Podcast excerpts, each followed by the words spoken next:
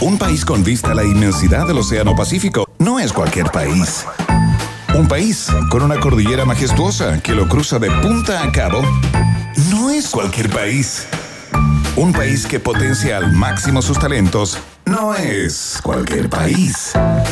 Un país con una flora y fauna política de exportación no es cualquier país. Es, es un país generoso. Con el sello Rock and Pop. A partir de ahora, Iván Guerrero, Verne Núñez y tú se lanzan a la reconquista de un país generoso. Solo por la 94.1 Rock and Pop y rockandpop.cl. Música 24-7.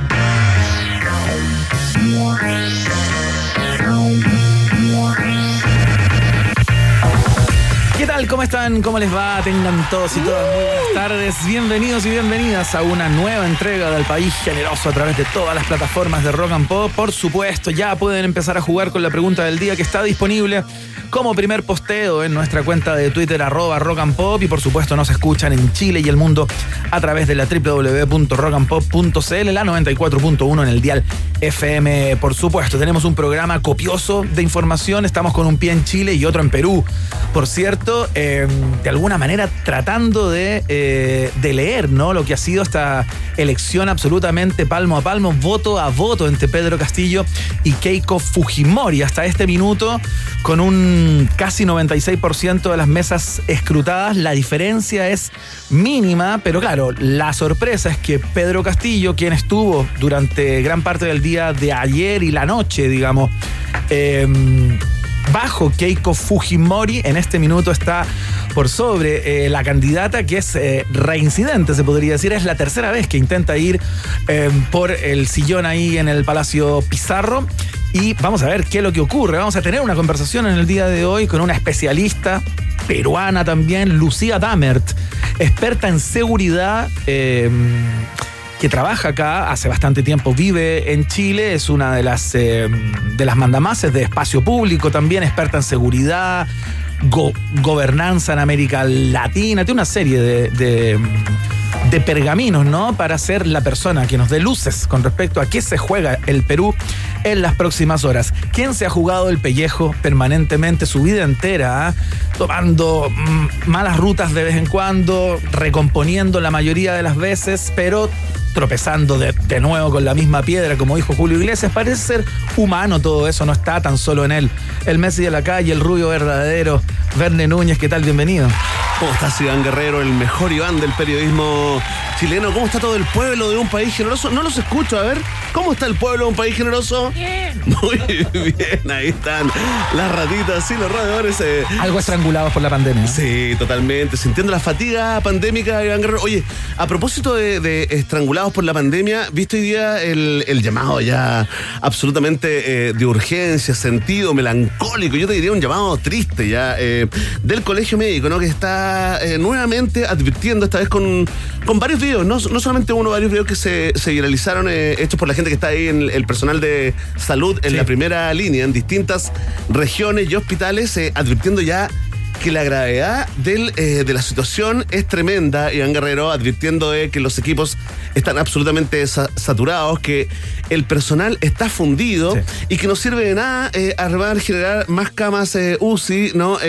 porque no hay más personal tampoco disponible. Bueno, este llamado lo se armó un hashtag, ¿no? Que mucha gente se ha colgado de ello, que se llama No Podemos Más tiene un sentido muy distinto, un tono muy distinto a, lo, a los llamados eh, que ha hecho el Colegio Médico eh, al gobierno, a las autoridades eh, y también a la, a, ciudadanía, ¿no? En los meses anteriores, ¿no? Este, este ya acá hay una urgencia real que se nota. Hoy escuchaba a, a algunos de los voceros del, del, Colegio Médico, Iván Guerrero, y la verdad, la verdad, ya más allá del tono, también el rictus, el, el rictus de, de preocupación, la verdad lograba uh, tal vez provocar ese efecto no de traspasar la preocupación a la gente que estaba eh, viéndolos, ¿no? Así que vamos a tener una, una, conversación muy interesante. Vamos nuevamente a poner la pelota al piso porque es necesario, es necesario hacerlo en, en un medio eh, de comunicación, sea cual sea, sea eh, el tono que tengas para, para conversar de, de, la actualidad.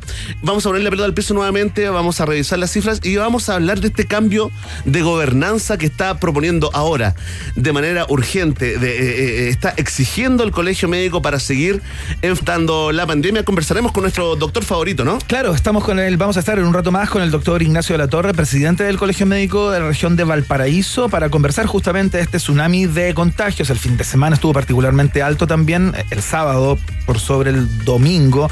6.958 casos nuevos en el día de hoy, 121 personas que pierden la vida en las últimas 24 horas por el, por el COVID. Y claro, lo que tú dices, 166 camas son las que quedan a nivel país, Verne Núñez, y eh, la positividad sigue alta a nivel país, 8,39 por ciento con 75.405 PCR practicados en las últimas 24 eh, horas y con alto nivel de contagiantes. Los casos activos 48.596 en, eh, en Chile hubo cambios en el plan paso a paso y el plan justamente es el que está también siendo cuestionado por el Colmet, particularmente la fase 2. Eh, ahí sostienen que están los principales inconvenientes. Ahí está la confusión. Ahí está la confusión, ahí al, al, parecer está la permisividad que estaría dando pie a este número de contagios, a pesar de que la vacunación avanza y avanza. Sí, no, y a pesar de todos los pases, de todos los permisos, a pesar de la cantidad de gente que usted ahí en, eh, en la calle, usted mismo que anduvo día todo el día como un día normal, bueno, a pesar de todo eso, eh, la urgencia del colegio médico es real y lo están graficando con este hashtag, ¿no? No podemos más. No se puede ser más gráfico. Eh, Iván Guerrero, lunes 7 de junio. Iván, hoy es el Día de los Sobrevivientes del Cáncer. Le mandamos un abrazo a toda la gente que le ha ganado, ¿no? Es el Día Mundial de la Concientización sobre el síndrome de Tourette. Eh, Iván Guerrero, yo sé que inmediatamente piensas en Super Taldo, ¿no? Y esa entrevista, esa entrevista de Bernardo de la Maza el año 74, que El año 74, eh, la entrevista que le hizo a Agustín eh, Arena, ¿no? Que falleció el año 2018, Iván Guerrero, más conocido como Super Taldo. Bueno, vamos a entrarle en serio también a este, a este síndrome porque tenemos la impresión de que más allá, ¿no? De, mm, de Super Taldo, de este video viral, de este fenómeno de internet, es poco y nada lo que sabemos del síndrome de Tourette. ¿Con quién conversaremos, Guerrero Mena? Vamos a estar con el neurólogo Pedro Chana, ¿no? Para que nos hable acerca de este, de este particular síndrome que tiene este costado, eh, claro, como tú dices, que ha sido visto permanentemente casi como un meme. Eh, es un icono pop, es, un, fenómeno de internet. Es un fenómeno de internet de este personaje que contestaba con eh, garabatos a Bernardo de la Maza y le daban estos, nervioso, estos espasmos, ¿no? Así que vamos a ver qué es lo que le lleva el síndrome de Tourette y, y cuáles son sus consecuencias, qué, qué, es lo que lo causa también, si es que tiene cura, que se, que se puede ir atenuando, en cierto modo, eh, más allá del chiste, por cierto. Sí, está muy. Está muy interesante por la mierda. me, vino, me vino un, poquito de, de Oye, es el Día Mundial de la Dona, es el Día Mundial de la videograbadora y de la dona, del donut. Ah, del donut, ya, perfecto. A los policías de Nueva York. Oye, y acá, eh, dame gritos o abucheos eh, según tu cercanía, digamos, tu nivel de amor, ya. con los siguientes personajes que están de cumpleaños un día de hoy. Perfecto. Un día como hoy. Por ejemplo, Dean Martin. ¡Woo! Bien, Tom Jones. Yeah. Bien, cantante, ¿eh? el gran tigre de Gales, como le decían. Liam Neeson, el actor que te hizo llorar uh. con la lista de Schindler, ¿no? No sé, ¿estaba Liam Neeson? Sí. ¿Era Liam Neeson el de la lista Era Liam Neeson. No, no, oye, no todo eso son las películas no son patadas donde, ni donde agarra a los que le hacen daño a, a, los hijos. Sí, sí, sí, no todo es patear mafioso, se no Oye, Juan Luis Guerra también está de cumpleaños el día de hoy. Quisiera ser un pez. Para probar no, para, para, mojar, para mojar mi nariz en tu pecera. Que es una alegoría a. No, es una metáfora. Sí, lo podemos decir después de las 10 de la noche, ¿no? Porque ahora hay niños conectados. Horario de protección al menor. Está de cumpleaños Juan Antonio Pizzi, felicidades. Eh, también Prince, ¿ah? el cantante. Yo pensé que iba a estar funade, medio cancelade. A propósito de las eh, revelaciones que hace Sinead O'Connor en su biografía, que sale en los próximos días. Sí, hay que, hay que leer primero la, biografía y después eh, funade, cancelade. Hay que consultar Prince. la opinión con el alto mando. Y también está de cumpleaños Natalia Valdebenito un día como hoy se estrenó la película Ghostbuster. Increíble también los Goonies, ¿ah? Con un año de diferencia. ¿Cuántas veces viste los Goonies? 80 mil veces. Yo me acuerdo que con, mi hermano teníamos como un, como un rito en aquellos años en que íbamos a comprar a un supermercado que nos quedaba cerca. Comprábamos Cigarros, pisco. No, no, si éramos chicos. Comprábamos esta, estos soufflés de maní. ¿Qué teníais más o menos? ¿El año 85? Tenía 10 años, algo así. 10 años ya. 10 años. ¿Y ya habíais dejado de fumar? Sí, porque ya había dejado por un efisema. Sí, yo también dejé el, alcohol a los nueve. Sí. Bien, ahí Drew Barrymore. Sí. A lo, a lo, a lo Drew Barrymore. ¿Te acuerdas que decía que, ya consumía coca como a los 6, 7 años. Bueno, es que Yo siempre lo encontré raro eso. No, los papás les. so- so- los papás ahí la metían en las fiestas desde chiquitita, Iván Guerrero, y. Muy permisivo, no estamos de acuerdo con ese mensaje, Iván. Así que, oye, a todos los fanáticos de los Unis, de los casos fantasmas y también a todos los que vibran con la historia de cómo se tomó el morro de Arica un día como hoy en solo 55 minutos, el año 1880, les dedicamos esta emisión del noticiario favorito de la familia chilena. Ya vienen los titulares, ya viene la pregunta del día, por supuesto, que ya está disponible en nuestra, en nuestra cuenta de Twitter, arroba rock and pop, para que empiecen a contestarla de inmediato. Vamos a partir desde ya con The Weeknd, poniéndole un poco de, de ritmo a todo esto. Esto se llama Blinding Lights. Estás en Rock and Pop. Estás en la 94.1. El país generoso ya está en el aire el día lunes. A esta hora, Iván Guerrero, Verne Núñez y las ratitas de un país generoso están en Rock and Pop 94.1. Música 24-7. I've been on my own for long enough. Maybe you can show me how to love. Maybe I'm going through a drought. You don't even have to do too much. You can turn me on with just a touch, baby.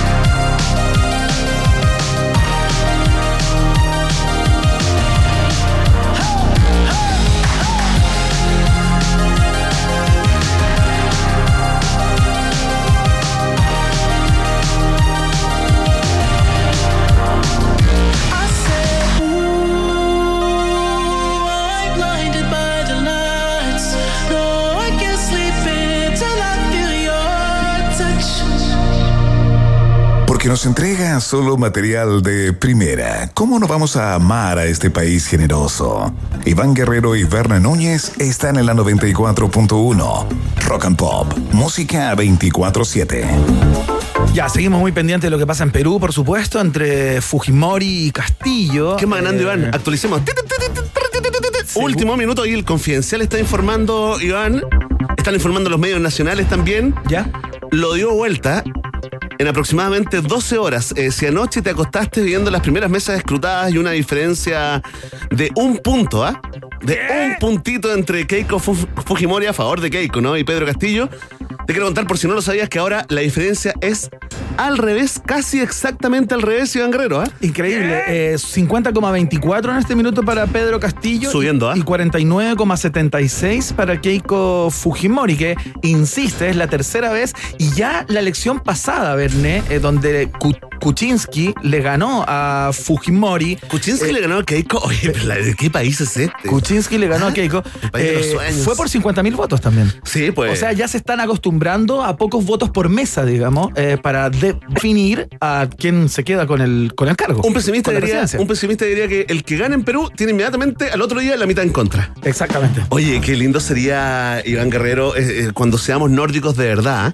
Eso que pasa en los países nórdicos, ¿ah? que tienen tanto que tú ganas una elección y, por ejemplo, yo pierdo ¿Ya? y yo a la media hora estoy en tu comando con los canales de televisión y te digo, Pero si eso pasa en Chile desde todas el las día veces. de hoy cuente con el Ah, apoyo, no con mi apoyo y, del to- y de toda mi gente para cumplir su programa de gobierno para que este país le vaya bien. Esa gente feliz. ¿ah? ¡Ay, Esa gente feliz con su país. Esa gente que paga impuestos feliz. Felices. Que no lo ve como un castigo. La mitad de, mi- de lo que gano va para el Estado.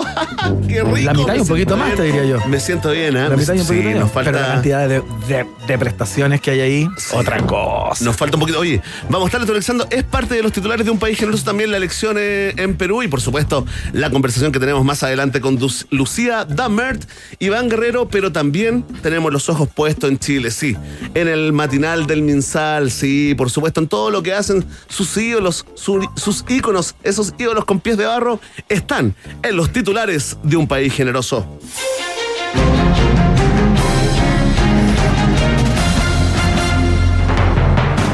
Oliva lamenta reproches de Boric tras recibir respaldo de Pablo Maltés. Uno no puede actuar con soberbia y plantear esto no lo acepto ni por un millón de votos, dijo la candidata.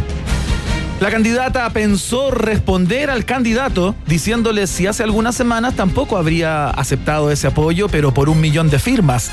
Pero le pareció soberbio y evaluó que el Frente Amplio podría sufrir de una, sobredosis. Según el club de Tevitos autoflagelantes, Orrego y Oliva ya irían en el debate número 14 post primera vuelta y ya no quedarían idea para exprimir. Próximo encuentro entre ambos partirá analizando si la empanada es una preparación típicamente chilena y terminará contestando la pregunta de las preguntas. ¿Sánchez o Vidal? Oye, Iván Guerrero, es tanto el ofertón ya que, que hemos visto en estas semanas que uno ya no sabe si esta, la elección del domingo es para gobernador ¿O para presidente? o para emperador. O para emperador, claro. emperador o para faraón de, de un, de un reino, ¿no? Oye, yo ya no hago un debate más entre ambos candidatos eh, y yo creo que ellos tampoco, ¿ah? Mira, habían, eh, leíste en el clavo, Iván, pero habían cinco debates eh, programados, de los cuales Pero han tenido... han tenido eh, eh, varios, varios. Pero muchos, o sea, los invitan Sí. a programas de televisión. Y también algunos digitales. su- Súper seguido. Claro, pero tenían cinco más programados, se bajó ya Karina Oliva eh, entre el viernes y hoy, se bajó de tres. Sí.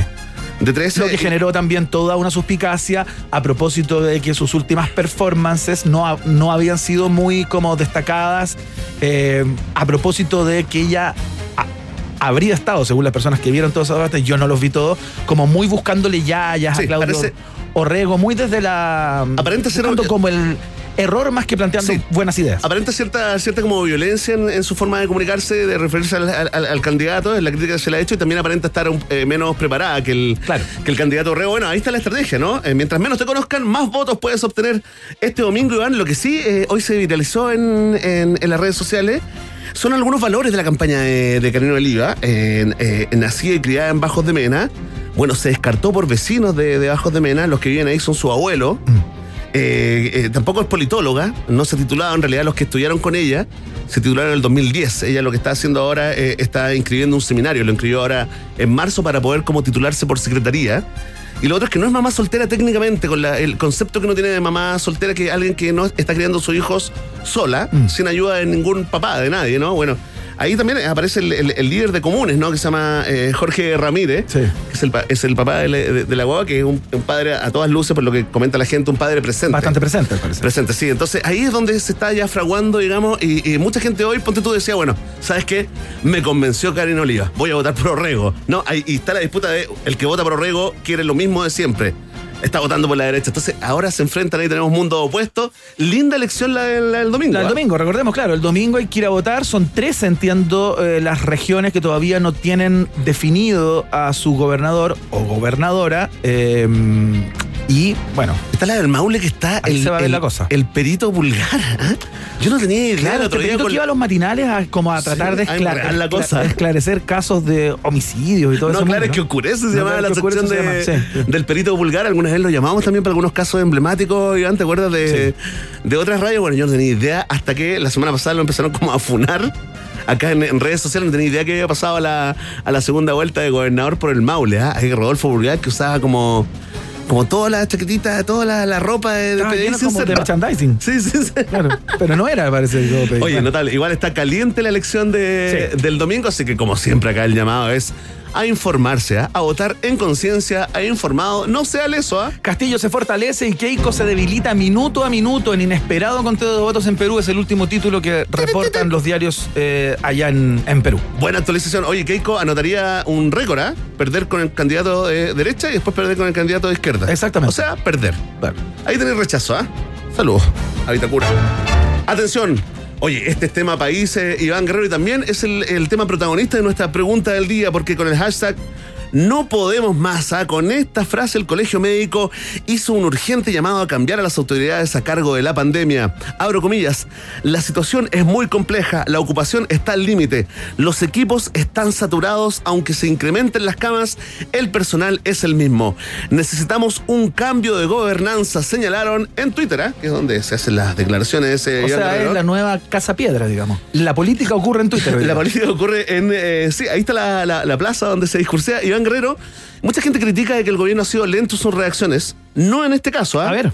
El gobierno respondió de inmediato al colegio médico con la importación de mil camas UCI que se hacen solas y la promulgación de un permiso para ser feliz que se repartirá solo entre médicos colegiados. El MinSal anunció además un pase de movilidad 2.0 para gente que ha pensado en vacunarse pero que aún no lo hace. Nos basamos en informes técnicos hechos por los mejores expertos, como mi presidente, la reina del Copihue, yo mismo, Neme y mi prima que me apoya siempre, señaló un emocionado ministro París. Una noticia totalmente en desarrollo, ¿ah? La conectamos de inmediato con la que viene porque están en la misma cantera. En polémica entrevista, el ministro París pide parar el ninguneo a funcionarios del MinSal que ejercen como expertos de la mesa COVID. A ver, antes de, la bajada, escuchemos eh, cómo contestó el ministro París a esta. mm, a esta pregunta que le hizo Connie Santamaría, entiendo, en un programa de televisión en TVN, en donde se deja entrever de alguna manera que eh, los payasos de este circo son los mismos. Mira. Las sociedades médicas, no es así. Eran seis sociedades ¿Pero qué médicas. expertos le recomendaron que sí era el momento para el pase de movilidad?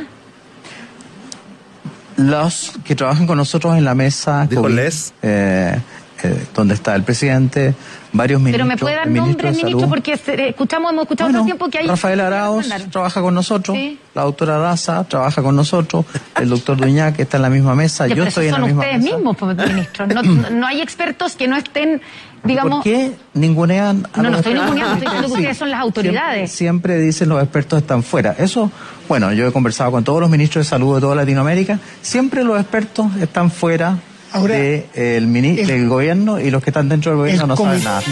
Ahí está. De París. Asociación de Funcionarios del Circo Timoteo calificó de circo pobre al MinSal a propósito del carácter de autoridades, expertos, a- animadores, consejeros y asesores de cada uno de sus integrantes.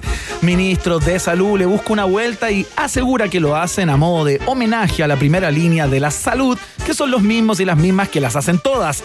A partir de la próxima semana, Paula Daza sumaría la función de asesora de vestuario del matinal del MinSal a propósito de la popularidad que han alcanzado sus camisas. Oye, nuevamente el, el tonito, ¿ah? Nuevamente el hashtag tonito del ministro París, eh, no solamente en su matinal, ¿ah? También cuando ha invitado a otros programas. Pero tengo la impresión que quedó pillado acá. O sea, cuando le preguntan quiénes tomaron esa determinación del pase de movilidad. Los expertos. eh, como que Los expertos que me asesoran. en algún momento y debe haber pensado, cresta, voy a nombrar a los mismos que están todos los días en todas, digamos. O sea, eh, digamos, para una medida tan importante y que podría implicar, porque está por comprobarse, ¿no? Eh, un alza en el número de contagios, tal vez hubiera sido bueno que algún externo hubiera participado de esa sesión. Oye, o por último, eh, que nos mienta el ministro París si los políticos hacen eso, estamos acostumbrados. Mientras no, digo, no, Pero así como se hubiera dicho como, bueno, estuvo Julio Cifuentes. Claro, por eso si no se le ocurre nada que le ponga como nombres de calles, ¿cachai? Así como, bueno, tenemos al experto también Von Scroder, tenemos a Legui, calles de Viña, al Legui, al señor Viana también, y tenemos a Rasuri y tenemos Claro, al claro. doctor ese, Cerro Placeres. Claro. Y listo, y pasa, y, me- Y pasa. Entre, y entre que el periodismo averigua, ya se publicó la ya se publicó, Ah, exacto. ya se- y ya pasó la ola. ¿eh? Oye, también dijo que las reuniones con el presidente donde se le corta el queque eran entretenidas. Eran, entre- eran reuniones así súper como dinámicas, buena onda. Y da rabia eso también, ¿no? Un poquito, ¿no? Ay. ¿Qué está pasando? Vamos a estar con. eh, No hay nadie, no hay nadie. No hay nadie a No hay cargo. nadie más, ¿ah? Vamos a hablar con el, con el periodista, con el doctor Ignacio de la Torre en unos minutos más. eh, el encargado, el presidente del Colegio Médico de Valparaíso, para que nos entregue, eh, digamos, para que nos haga explícita la petición del día de hoy, cambio de gobernanza. Ya eh, parece que urge cambiar a las personas a cargo de manejar la pandemia. Vamos a ver qué es lo que dice. Así es, eh, Iván Guerrero. eh, continuamos con el último titular de esta parte del noticiario favorito de la familia chilena. Atención, ¿ah? ya estábamos informando sobre la dramática elección en Perú. Los candidatos Keiko Fujimori y Pedro Castillo pelean voto a voto por llegar a la presidencia. Ya con el 97% de las mesas escrutadas, la diferencia sería de solo 50 mil votos en favor de Castillo. En horas de esta tarde se le preguntó a Keiko, a Pedro Castillo, perdona, si estaba Felipe. Y respondió que no, que estaba triste, pe. Para quienes se preguntan, En serio. ya, perdón. Para quienes se preguntan cómo son los candidatos peruanos, tenemos una explicación editorial acá en un país generoso. Por favor, atención. Keiko Fujimori es como si una hija de Piñera se postulara por el partido de Cast con el apoyo de Sichel y el estilo de Lavín. ¿Se entiende, no, Iván? Sí. Perfecto. Y Castillo, Castillo sería como un constituyente con cupo de pueblo originario, pero presidente del país. ¿Se entiende? Es una buena metáfora. Perfecto, se espera que CNN confirme en los próximos minutos la votación en el estado de Nevada para definir la elección. Ampliaremos. Sí, está como elección de los Estados Unidos esto. Qué complicado, Ivana. Es complicado, sí. ¿Cuánto, cuánto, es que, qué horrenda esta apuesta? ¿eh? ¿Cuántos meses podría durar el, el gobierno que salga? Algunos dicen que, por ejemplo, eh, escuchaba a Jaime Bailey, el, el escritor peruano ahí, Sí, hombre claro, de que tiene su ley ahí en Miami. que sí, hace, hace varias elecciones dijo, yo no voy a votar más. O sea, no participo más de este circo. Y ahora dijo, voy a tener que volver a, a- a votar porque si gana Keiko tendremos un gobierno horrible por cinco años. Si gana Castillo tendremos un gobierno horrible por toda la vida. Eso. ya apareció el sticker de El Java, ¿eh? tremendismo. Disfruten mientras puedan. Claro, tal cual. Está dando vueltas por ahí. Vamos a ver qué es lo que ocurre. Lucía da al teléfono en unos minutos para que eh, nos dé luces sobre eh, lo que vendría para el Perú y cuáles son los imaginarios, en cierto modo, que están en pugna con estos dos candidatos. Vamos a escuchar música. Ya viene la pregunta del día por la que tú ya estás participando a través de nuestra cuenta de Twitter, arroba rock and pop. Ahí está como primer posteo. Suena Paul McCartney and the Wings. Este clasicazo incombustible se llama Live and Let Die acá en la Rock and Pop. When you were young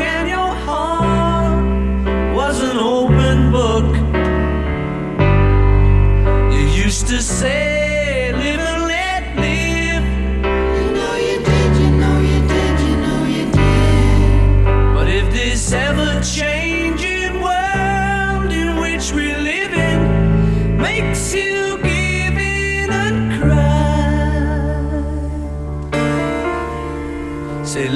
let die.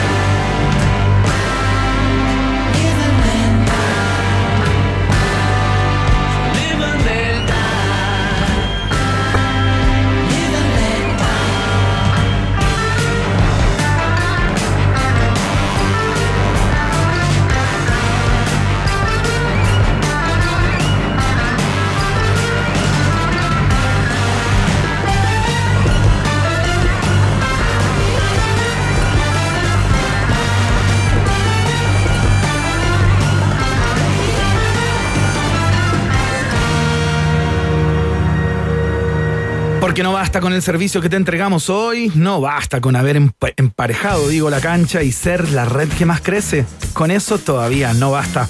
Por eso en WOM seguiremos trabajando para entregarte un mejor servicio hasta que sea suficiente.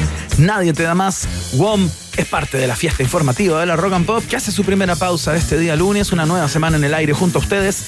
Y ya volvemos, ¿ah? ya viene la pregunta del día, ya vienen nuestras conversaciones. Invitados e invitadas del día de hoy. La mesa está servida, el país generoso está en el aire. Ratita. Mientras hacemos una pausa, métete a Twitter y después hablamos. Iván y Verne ya regresan con Un País Generoso en Rock and Pop y rockandpop.cl 94.1. Música 24-7. Temperatura rock. Temperatura pop. Temperatura rock and pop. 14 grados. Mueve tus alas y provoca un cambio positivo. Es el efecto Butterfly que ya está en Rock and Pop. Música 24-7. El 72% de los colaboradores quieren que sus empresas les permitan tener programas de bienestar que recompensen sus comportamientos saludables. Es justamente lo que hace Betterfly. Los hábitos saludables de los colaboradores son recompensados con un seguro de vida cuya cobertura crece sin costo alguno y con donaciones sociales que ellos mismos eligen.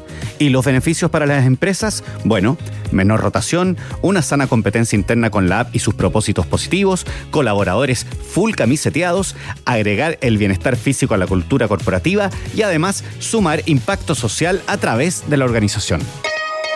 Únete a los beneficios que cambian el mundo en betterfly.cl. Bajamos los precios del mercado en un 95%. Nuestra red es la que más crece. Pero con esto no basta.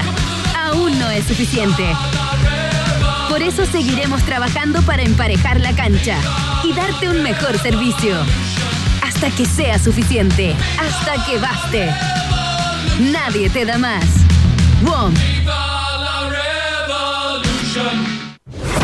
No más murallas. No más encierro. No más contagios. No más pantallas. No más comprar por comprar. Porque una camiseta también es toda una declaración de principios y hasta arriba onstagerocks.cl. El website donde está la polera que inmortalizó a tu artista favorito. Nuevos diseños, nuevos colores, nuevos polerones. La misma actitud onstage de siempre. Busca la tuya y cómprala en onstagerocks.cl o en Instagram arroba onstage-cl. Poleras y estampados con toda la actitud del rock. Papá, prende la calefacción, porfa. Ya, pues papá, que hace frío. Eh, hijos, les tengo algo mejor. Acá hay unas lindas frazadas que nos ayudarán a pasar el invierno. Ya, pues José, prende nomás la calefacción si ahora tenemos los descuentos de invierno on de Gasco. Así es, ya llegó Invierno On de Casco, una promoción exclusiva para clientes granel residencial y medidor que cuente con sistema de calefacción a gas Casco, donde podrán recibir hasta 48% de descuento. Conoce tu beneficio en gasco.cl slash invierno-on. Casco, energía que transforma. Roedor generoso, ¿ya te metiste a Twitter? Hazlo. ¿Qué país más generoso el nuestro? Iván, Verne y tú están en la 94.1. Rock and Pop. Música 24-7.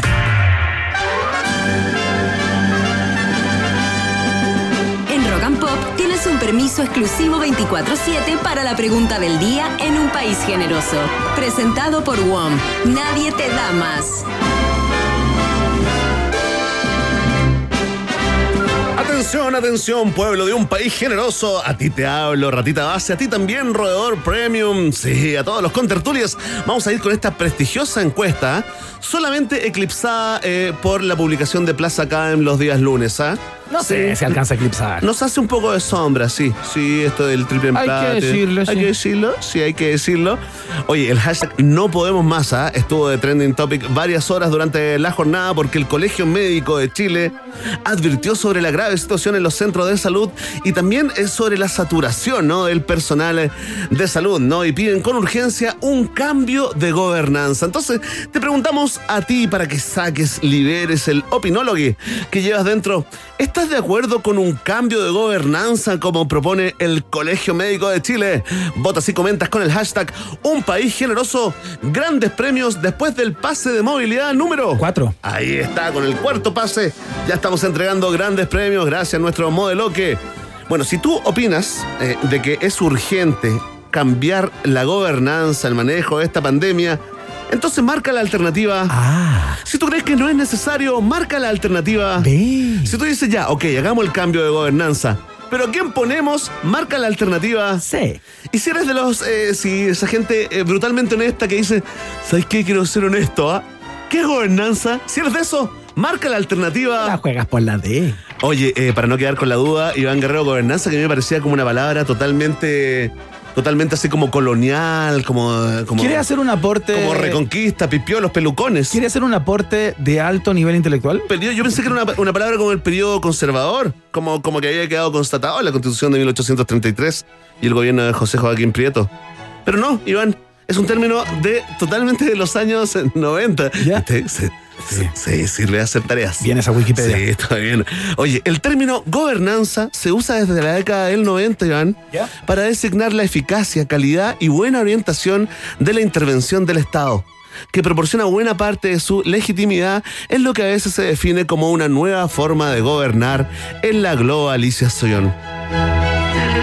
Con pequeño homenaje a Eduardo eh, Thompson. Oye, pero espérate, entonces no tiene que ver exclusivamente con el cambio de mano, tiene que ver con el cambio de políticas eh, en la administración de, en este caso, una pandemia. Así es, eh, Iván Guerrero. Ahora, para muchos, en este caso, el cambio de gobernanza pasa necesariamente por cambiar a las personas a cargo.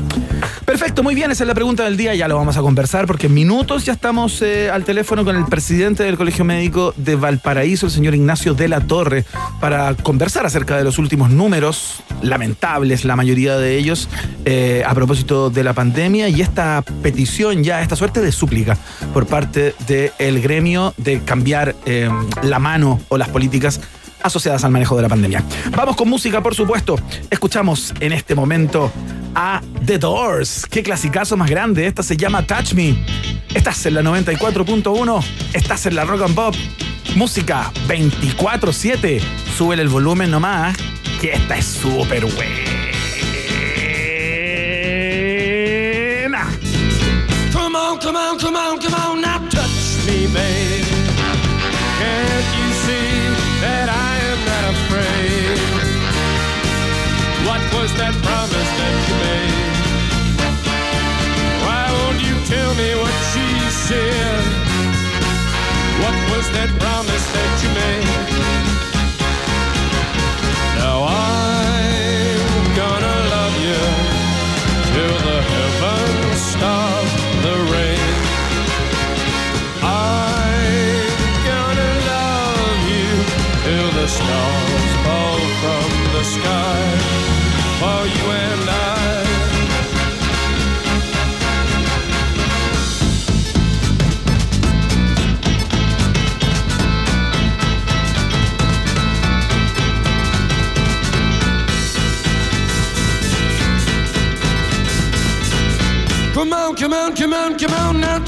me, babe.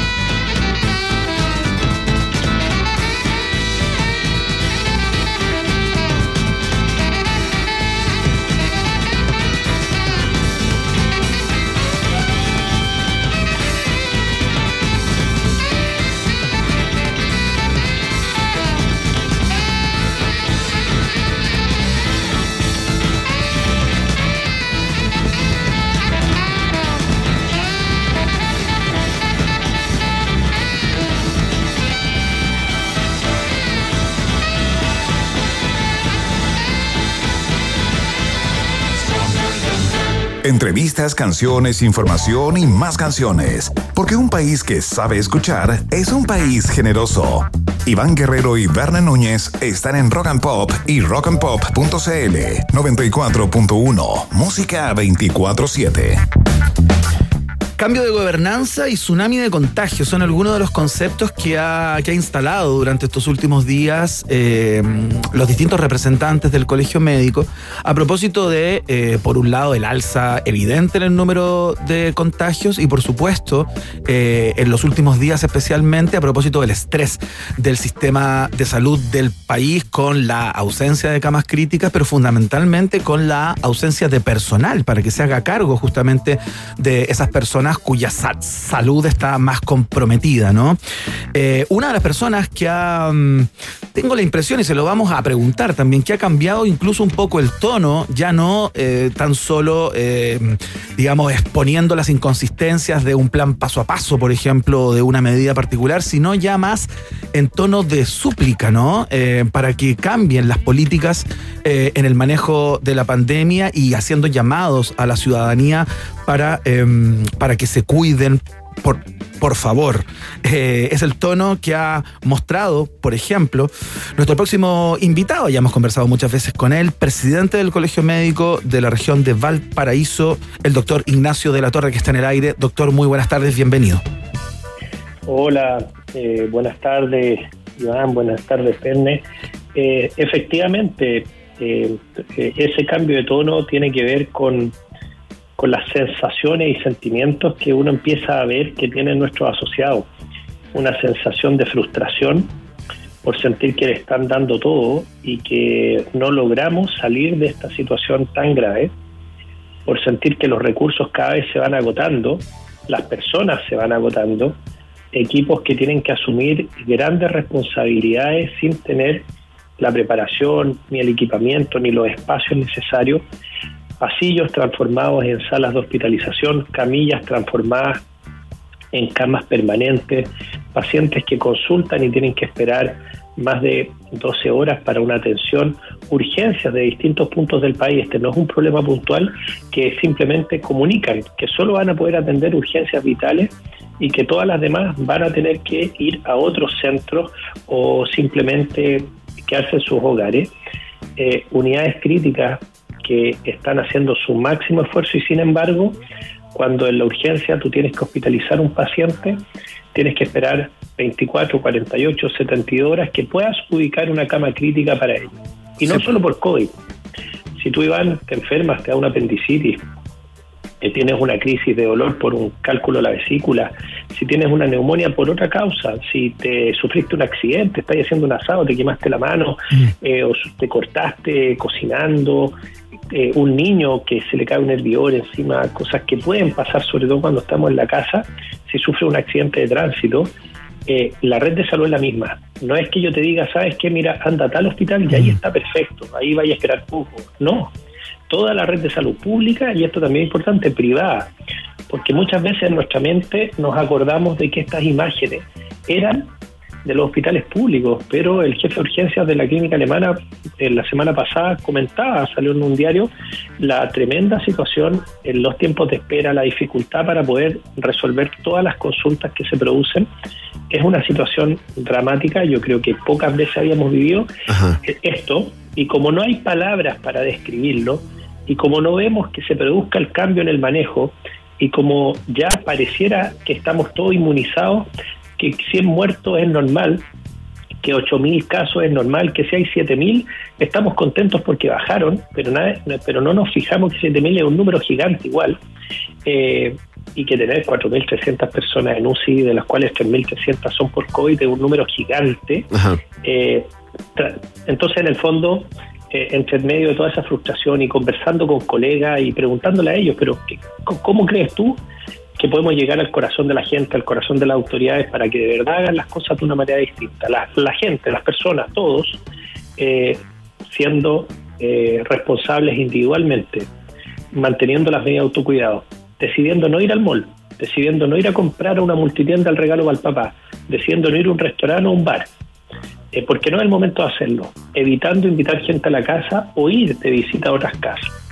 Y por el lado de las autoridades, eh, cambiar la forma de gobernar la pandemia de tal manera, primero, de entender que esto no es una guerra entre derecha e izquierda, gobierno y oposición, eh, sino que es una enfermedad grave que está afectando a muchos chilenos y que gran parte del problema tiene que ver en la forma en que el gobierno comunica la situación. Doctor, entrémosle a ese tema, ¿no? Porque justamente con esto del cambio de gobernanza, de hecho, eh, la mitad más uno de los chilenos y chilenas tuvo que googlear, ¿ah? Eh, qué era la gobernanza, porque la verdad es, es bastante específico, ¿no? Entonces, ¿cómo podríamos implementar un cambio de gobernanza, doctor, si de usted dependiera? ¿Cuáles serían, la- ¿Cuáles serían las etapas que, que- que- que deberíamos, digamos, abordar para lograr este cambio de gobernanza? Aquí eh, todos eh, sabemos muy bien las autoridades que tenemos, también cómo se han manejado comunicacionalmente, pero considerando todo eso, ¿pasa este cambio de gobernanza por cambiar a las personas, doctor? No necesariamente, pero sí por cambiar la forma en que las personas están actuando.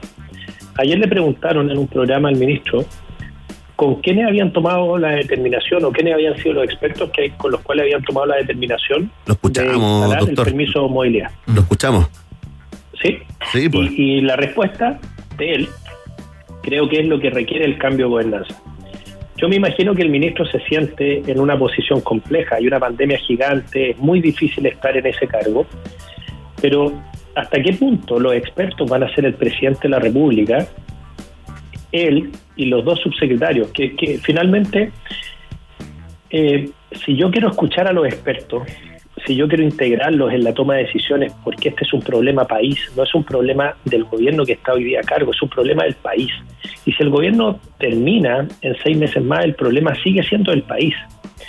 Las personas que fallecen eh, hasta el momento, sin ningún tipo de acto reparatorio, sin ningún testimonio, sin ninguna eh, posibilidad de hacer un reconocimiento de los más de 38 mil chilenos que han fallecido, una cifra catastrófica. Eso a mí me hace pensar que nosotros sí podemos cambiar la forma de administrar la pandemia. Pero es más difícil sin el, sin el colegio médico en esa mesa social de COVID, doctor, ¿o no? ¿Se aleja esa posibilidad de, de llegar con este mensaje? Es al final, una cosa llegar al, al corazón de los chilenos, ¿no? Hoy día vimos ese video, yo lo escuché en una entrevista en la mañana y la verdad que preocupado también, lo noté así como que como que estaba un poco con baja energía también, doctor, se, se entiende, ¿no? Pero el no participar ahí en la mesa no aleja más aún esa posibilidad que ya remota. ¿Sabes lo que pasa? Que creo eh, que mientras estuvimos en la mesa, en la última semana sobre todo, eh, a muchos de los planteamientos que venían refrendados por, por datos técnicos y por información científica, eh, no les dieron ningún asunto, no les dieron ninguna atención. Ya. Y muy por el contrario, se decidió en la dirección opuesta. Con mucho dolor nos tuvimos que salir, pero el hecho de salir eh, ha abierto la posibilidad de que volvamos en un nuevo escenario, en un escenario donde ya el ministro entienda, y el presidente también, que este es un problema del país y que hay que aceptar otras miradas para enfrentarlo. Si esta lógica de seguir creciendo en las camas UCI, el doctor Castillo, que es otra persona encargado nacional de las camas críticas, dice vamos a llegar a 5.000. ¿Y sabes qué me dicen a mí los jefes de distintas unidades cuando yo estoy hablando y me dicen, pero es que ¿Cómo creen que vamos a llegar a ese número? Si ya no tenemos dónde seguir, no tenemos colegas, no, no tenemos especialistas, no tenemos eh, lugares para meter más camas. Realmente esta situación es desesperante y la autoridad... Es bien parecido mentir eso, ¿eh? Al- en vez de decir llegamos al límite, el gobierno sigue como si esta cuestión fuera una línea productiva y tú pudieras producir, producir más cosas. Doctor, yo me siento, vi, disculpa, te- te- lo tengo que decir. Yo, yo vi una película hace unos días atrás en Netflix que se llama Los Siete de Chicago Sí, pues. que son unas personas que se quisieron manifestar contra la guerra de Vietnam. Fueron injustamente perseguidos. Este, Pero Estados Unidos estaba mandando a los jóvenes eh, de distintas eh, ciudades y estados a una guerra que la mayoría del país no quería tener. Las autoridades insistían en esa guerra. Y cuando vemos hoy día, hartos años después, lo que fue Vietnam para Estados Unidos, nadie entiende qué hacía Estados Unidos metido ahí, nadie entiende por qué tantos americanos fueron a morir para allá enviados por su país. Entonces, yo veo esa película y veo gente que tenía la convicción de que la guerra era una mala decisión, que tenían eh, las razones y que fueron a tratar de, de- de presentarla en la instancia que podían presentarla y sin embargo no recibieron ninguna, ninguna respuesta favorable. De pronto yo me siento con esa frustración que tenemos la claridad de qué es lo que se debiera hacer. Y lo primero que hay que hacer es romper con esta lógica gobierno-oposición, derecha-izquierda, los blancos y los negros, los rojos y los verdes. Chao con eso, se acabó. No tiene, no tiene sentido para el ciudadano que de lunes a viernes está teniendo que cumplir con su pega, el sábado y domingo no puede salir, que ve bares llenos, que se le enfermó un ser querido, lo llevó a la urgencia, había una fila gigantesca, se frustra, se desespera, se preocupa, le pide ayuda a la gente, los, los equipos de salud están reventados, son agredidos en muchos lugares verbalmente, en otros lados incluso físicamente, el desgaste de gente haciendo doble, triple turno. Entonces, pero la solución es, no, vamos a llegar a 5.000 camas, a ver, paremos un poco. ¿Qué es esto de 5.000 camas? Si no debiéramos tener ni 3.000 ocupadas. Si nosotros cortáramos la cadena de transmisión como estábamos logrando hacerlo en octubre, noviembre del año pasado, nosotros no tendríamos en este momento que necesitar más de 4.000 camas de UCI en el país. Pero hemos optado, hemos, me incluyo, aunque no haya sido mi decisión, este es un país, somos todos ciudadanos y es un país generoso, como dice tu programa, pero es un país generoso, necesita que nos miremos las caras y digamos, ok, si quieres resultados distintos, deja de hacer las cosas iguales. ¿Y cuál es la lógica igual que nosotros pedimos cambiar? Que siguen las mismas autoridades decidiendo incluso contra la recomendación científica. Y eso carece de lógica. A ver, pero, doctor, que se nos va el tiempo. ¿Qué hay ahí? O sea, si los datos son tan eh, elocuentes, digamos, el estado de cosas lo estamos experimentando absolutamente todos. Eh, lo vemos a diario, digamos. Eh, como usted describe bien, el estado de la primera línea, de la segunda y de la tercera de la salud, digamos, es catatónico ya a estas alturas, es de un agote y de un cansancio estructural, ¿no? Entonces, ¿qué hay detrás de esta insistencia en no tomar estas medidas que desde el punto de vista de los expertos, desde las sociedades científicas, se cae de maduro, ¿no? Eh, eh, pareciera haber una, mm, qué sé yo, una mirada obtusa, eh, digamos, personas que no quieren ver lo que es evidente. Eh, ¿Qué hay ahí atrás? Yo creo que una razón muy potente es que el presidente, que es economista, que es empresario, no entiende la salud y no entiende que la salud no es cosa de inyectarle más recursos y exigirle más camas y va a poder responder de manera inelástica. La salud tiene una capacidad, los trabajadores la salud tiene una capacidad, la sociedad tiene una capacidad para tolerar cierta cantidad de enfermedad. Y sobre ese punto no es cosa de inyectarle más recursos, aunque el presidente le diga al ministro o a los subsecretarios la billetera está abierta, gasten lo que sea necesario, pero lleguen a 5.000 camas, esa lógica no funciona en salud, porque se necesita una capacidad que esté instalada y que ya superamos. Sobre esa capacidad instalada tú puedes crecer, pero tienes limitantes. Entonces esto no es eh, como otras áreas de la economía, donde una fábrica produce una cantidad y tú crees que si le pones más trabajadores, si le pones otra correa de producción, otro robot que produzca, vas a poder duplicar, triplicar y no importa porque si hay una sobredemanda, tú puedes llevar una sobreoferta. Nosotros, eh, manejar así una pandemia es un error eh, logístico. Y hay que entender que la dinámica de la salud de las poblaciones es crucial. La salud mental, la salud emocional, la salud física. Fíjense, les quiero dar un dato. Comparado con el 2019, el 2020 se reportaron la mitad de los cánceres en Chile. ¿Dónde está la otra mitad? Es la pregunta. Y la respuesta está en que debido a la pandemia, muchas menos mujeres hicieron el Papa Nicolau, muchas menos mujeres Claro. hicieron la mamografía, mucho menos hombres se hicieron el examen de próstata, No hay testeos. mucho menos hombres se hicieron endoscopía y todas esas personas están hoy día con una enfermedad que no se han diagnosticado, que está empeorando y que cuando la podamos diagnosticar, cuando la red de salud ya no esté en modo COVID, sino que empiece a tratar de recibir este tsunami de atenciones postergadas, esas personas van a tener un peor pronóstico vital. Y no, y no va a bastar tener más pabellones y operar más, tener más Fox y atender más pacientes. Se va a haber perdido la oportunidad, el tiempo preciso para un diagnóstico oportuno. Y eso no está en la lógica de la economía porque la salud es demasiado dinámica y tiene un comportamiento que finalmente ocurre en el centro de la vida humana. Y la vida humana es un bien que no tiene valor comercial ni económico, es invaluable y debiese ser nuestro primer punto central sobre el cual hacemos todas las demás acciones. Entonces, yo siento que necesitamos que otras miradas entren a la toma de decisiones junto con el gobierno para contrapesar esta visión dogmática que ellos han tenido que nos tiene en el punto donde estamos parados, con 7.000 pacientes nuevos, casos nuevos, con casi 4.300 personas en UCI, con más de 100 fallecidos y al mismo tiempo restaurantes y bares abiertos con mucha gente eh, utilizándolo, aglomeraciones en, en mall y multitiendas. Es raro. ¿Qué país frente a una situación de ese tipo se comporta de esta manera? Eh, La- Nosotros somos un ejemplo de algo que, que- que vale la pena detenerse y tratar de, de entender.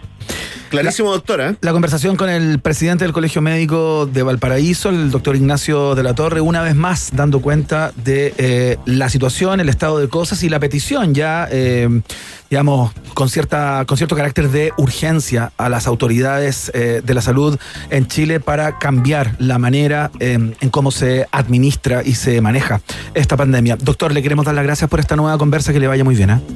Muchas gracias a usted y, y solo decir una cosa. eh, antes de que me conectara estaba escuchando una canción de Jim Morrison.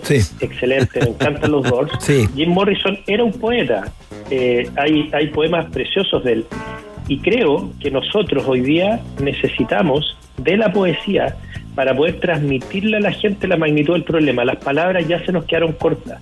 Las imágenes, los videos tratan de mostrar algo, pero no lo consiguen. Creo que necesitamos volver a las artes eh, precisamente para transmitirle a la ciudadanía la magnitud del problema que vivimos. Necesitamos recurrir a eso y lamentablemente durante mucho tiempo como país le hemos dado la espalda a la literatura, a las artes, a las bellas artes en realidad y nos cuesta, ahora que los necesitamos, nos cuesta encontrarlos.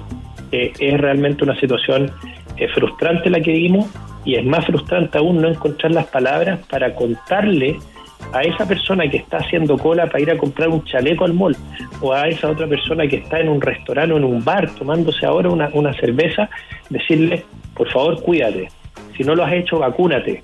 Eh, y trata, trata, dentro de todas tus posibilidades, de evitar contagiarte, porque hoy día eh, no solo que nos preocupa tu vida, sino que no tenemos los medios para atenderte de la mejor manera. Se entiende, doctora, y se le agradece mucho el mensaje. No podemos más, era el hashtag que ocupó el Colegio Médico el día de hoy, Iván. Doctor, que le vaya muy bien. ¿eh? Muchas gracias. Muchas gracias. Chao. Hasta luego. Ahí está, el llamado sensible del doctor. Y arriba el ánimo, doctora, ¿eh? arriba el ánimo. De la torre. eh, un poco, lo noté un poco Sí, claro. deprimido. ¿eh? Es que Yo creo que hay cansancio, ya hay cierto Sí, total, ¿eh? agote, se entiende. O sea, cuando el Gente que trabaja de verdad sin pandemia, Iván. cuando el doctor dice que las palabras ya no dan, que no hay forma de, de- de retratar de alguna manera el estado de cosas, eh, es porque realmente se te acabó prácticamente todo y estás funcionando con el, con el estanque de, Sí, no, y le, de pedimos a, a los expertos eh, DASA, Uñac, eh, Paris, que informan a DASA, Uñac y Paris, por favor, que eh, acepten esta recomendación. Escuchamos a Roxette a esta hora de la tarde. Esto no tiene nada que ver con la conversación en la que estábamos, pero se llama Joyride. Y es así. La pidió arroba doctor Enrique Paris. Mira, que le gusta le gusta Roxette. Jo- aparte Sí, le gusta no, no. Joyride. Eh, suena acá en la 94.1.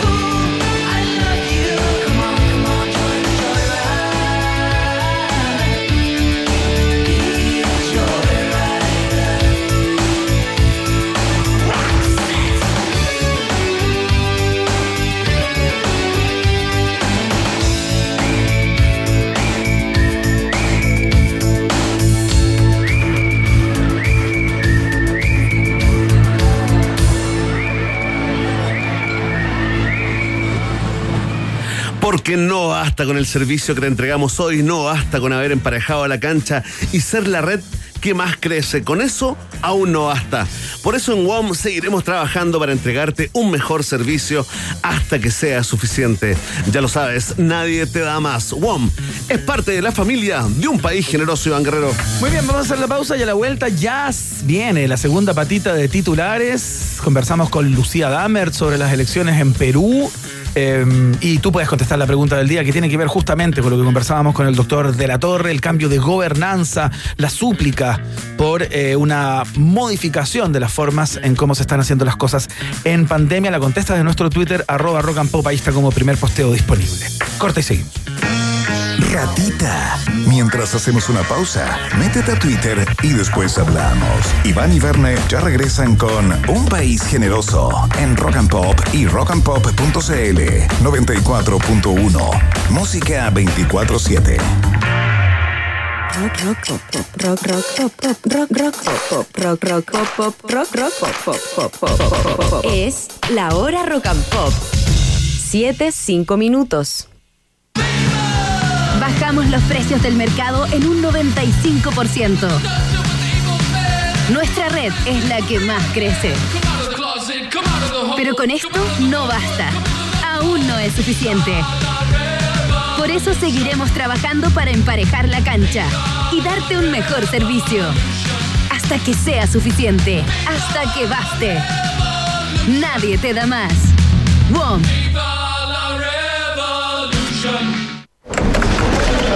Cuando los desafíos diarios me generan nerviosismo, Neurexan me devuelve la calma, como cuando me sumerjo a nadar bajo aguas tranquilas y refrescantes.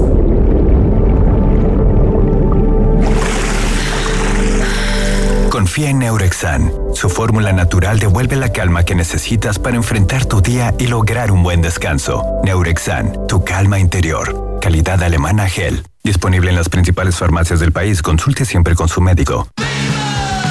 Bajamos los precios del mercado en un 95%. Nuestra red es la que más crece.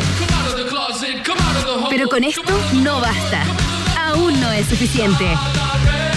Por eso seguiremos trabajando para emparejar la cancha y darte un mejor servicio. Hasta que sea suficiente. Hasta que baste. Nadie te da más. WOM.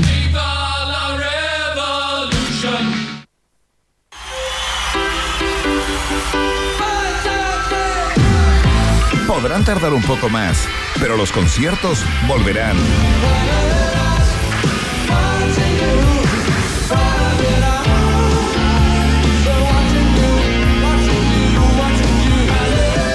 Rock and Pop. Música 24-7. Porque nos entrega solo material de primera. ¿Cómo no vamos a amar a este país generoso? Iván Guerrero y Berna Núñez están en la 94.1. Rock and Pop. Música 24-7. Oye, a todo esto mañana juega Chile, Bene Núñez, a las Sí, 21.30 falta. horas frente a Bolivia, acá. Falta sentimiento, ¿ah? Falta sentimiento, claro. Estamos, bueno, mira lo que estamos. Venimos de una conversación Sí, con el doctor sí, de la Torre pidiendo cambios de gobernanza, digamos, eh, a propósito de la pandemia, Tuve que salir a tsunami de caminar, contagios. Tuve que salir a caminar un rato. Sí, a despejarse, ¿no? que me cayera la lágrima. Bueno, nadie el caso es que, que nadie me viera Chile, llorando. Y según las personas que han visto las prácticas eh, en Juan Pinto Durán, eh, parece que se liga una formación bastante similar a la presentada La misma. frente a Argentina, tal cual, ¿no? La misma iban con Venecia arriba. Y con eh, Galdame de la partida. O sea, la misma, la misma formación que salió a, a jugar contra Argentina Iván Guerrero. Y después el próximo lunes, nuevamente Chile-Argentina, ¿no? Pero por Copa América. Por Copa América. Claro, a las 5 de la tarde. 5 de la tarde, o sea, el segundo tiempo nos pilla acá saliendo al aire con el programa. Vamos a un programa especial, yo creo, ¿no? Ese viene, ¿ah? Pam, pam, El área deportiva es un país generoso. Sí, muy bien ahí. comiendo los tontos sanguchitos como, como lo hace el deportista televisivo promedio. ¿ah? Exactamente, Por ese, Dios, que se ese que grita. ¿hasta cuándo? Mira que eres lento. Y los rollos le caen hasta el suelo, desde el sillón hasta el piso. Que dice, muévete, muévete, para eso te pagamos. Muévete, Hay vaca. cachado- Hay cachado que la gente siente como, como que los impuestos fueron a parar a la selección. Exacto. Para eso te pago tu sueldo, muerto. Y ahí, Es muy lindo. Y ahí las tetas de hombre, ¿ah? Una hacia cada lado. ¿ah? Exactamente. Ay, qué terrible, qué injusto. Sin mamografía. Sin mamá, sin tocaciones, ¿ah? sin tocaciones en la ducha, cosa que recomendamos, por supuesto. Iván Guerrero, a propósito de deportes, ha cargadito al deporte, viene esta segunda tanda de titulares en un país generoso.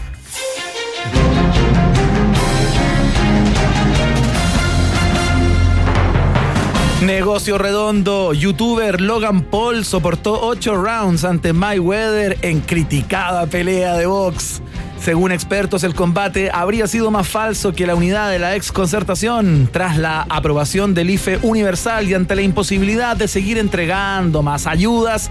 La moneda recomienda a las personas de clase media y que estén en el peso requerido desafiar a Mayweather y no tan solo sortear la pandemia, sino asegurar también a tus hijos y a tus nietos. Partido Comunista de Chile usará la pelea como video madre para promocionar la próxima fiesta de los abrazos.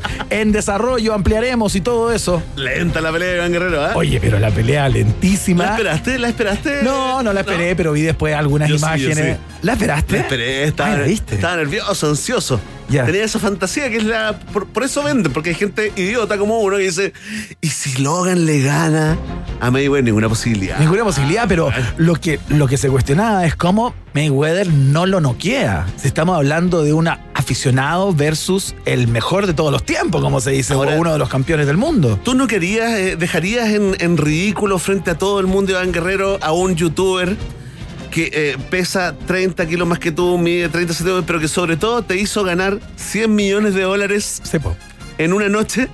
Yo saldría a besarlo.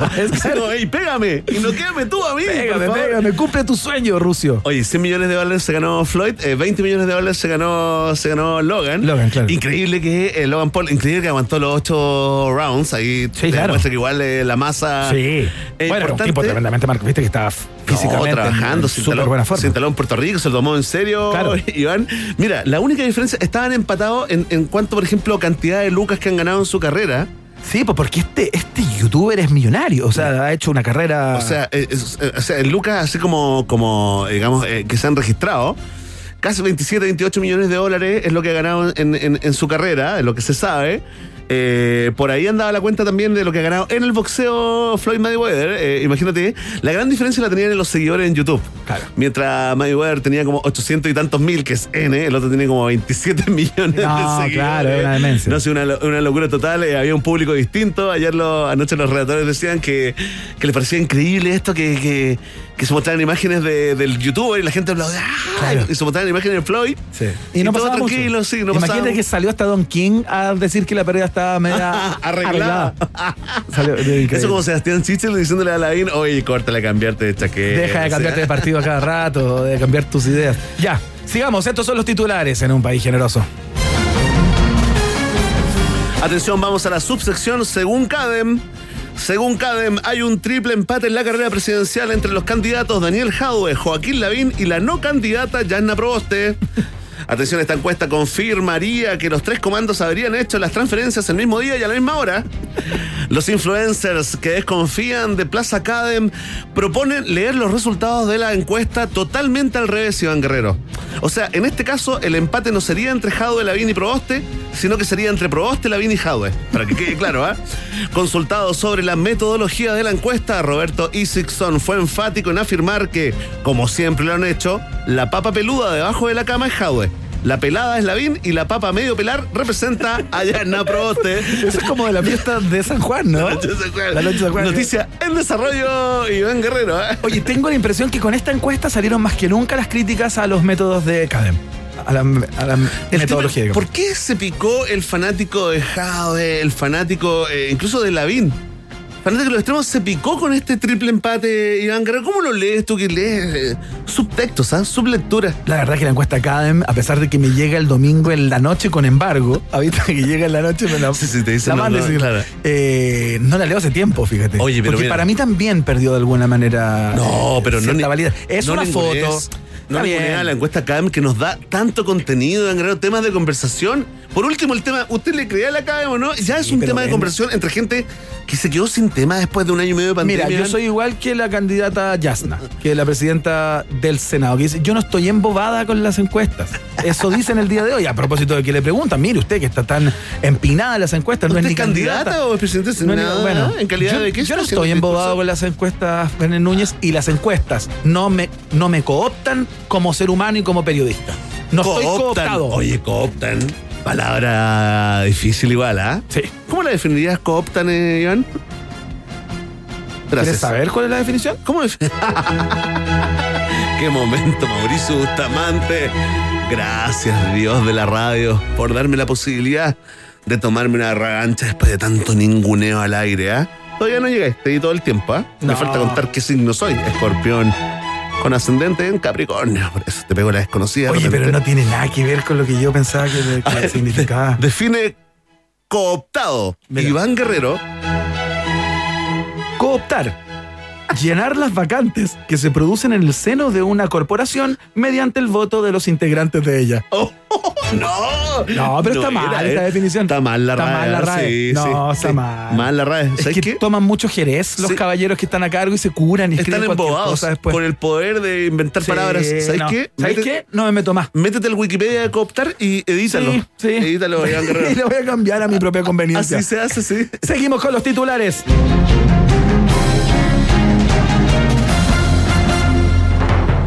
Ministro Belolio retruca a periodista en tolerancia cero que asegura que el gobierno demoró 15 meses en llegar con ayudas para la ciudadanía. No son 15, son 13, Ah. dijo el vocero. Por favor, si no me lo puede creer, acá está. O sea, decir que en Chile no se han entregado ayudas a las familias más vulnerables y también a la clase media es faltar la verdad. Pero gran Entonces, parte no, no, de pero- esa ayuda pero- ha pero, venido Maca, del bolsillo de los ahorros no, no, no, no, profesionales. de eso no es verdad. De eso no es verdad. Es, es poca parte No, de lo que se ha llegado a, ahorros- a, a ayuda no es así. No es así. Pero, Maca, no, no Maca, es así. Maca. Uno puede decir que es insuficiente. Uno puede decir de que no Pero si es estábamos preparados. ¿Por qué pero- entonces pero dentro de su propia coalición, hoy día eh, la diputada Núñez venía diciendo llegamos tarde, no Bueno, era si suficiente, no supimos decirlo. Maca. El presidente lo dice en el propio discurso. Y la razón entonces es que, perdón, el IFE partió en mayo del año pasado, el primero. Sí, con 65 mil pesos. Mira dónde estamos. Entonces que hayan tardado pero- 15 pero- pero es meses en llegar a eso. No, no son 15, son 13. Está, ¿te quedó claro? Sí, lo vi en, en el tercer capítulo ¿ah? del audio. Aclaración de Belolio solo confirma lo que era un secreto a voces. Ministros de Estado cuentan cada día igual que en la cárcel, con horas, minutos y segundos. El único que no contaba mucho era el ministro Mañalich, que tenía a Manuel José Osandón como asesor en cifras, dijo un funcionario de la moneda que hoy cumple 241 días, 7 horas y 23 minutos en el cargo. Oye, dos cosas que me llaman la atención. Uno, eso de Maca.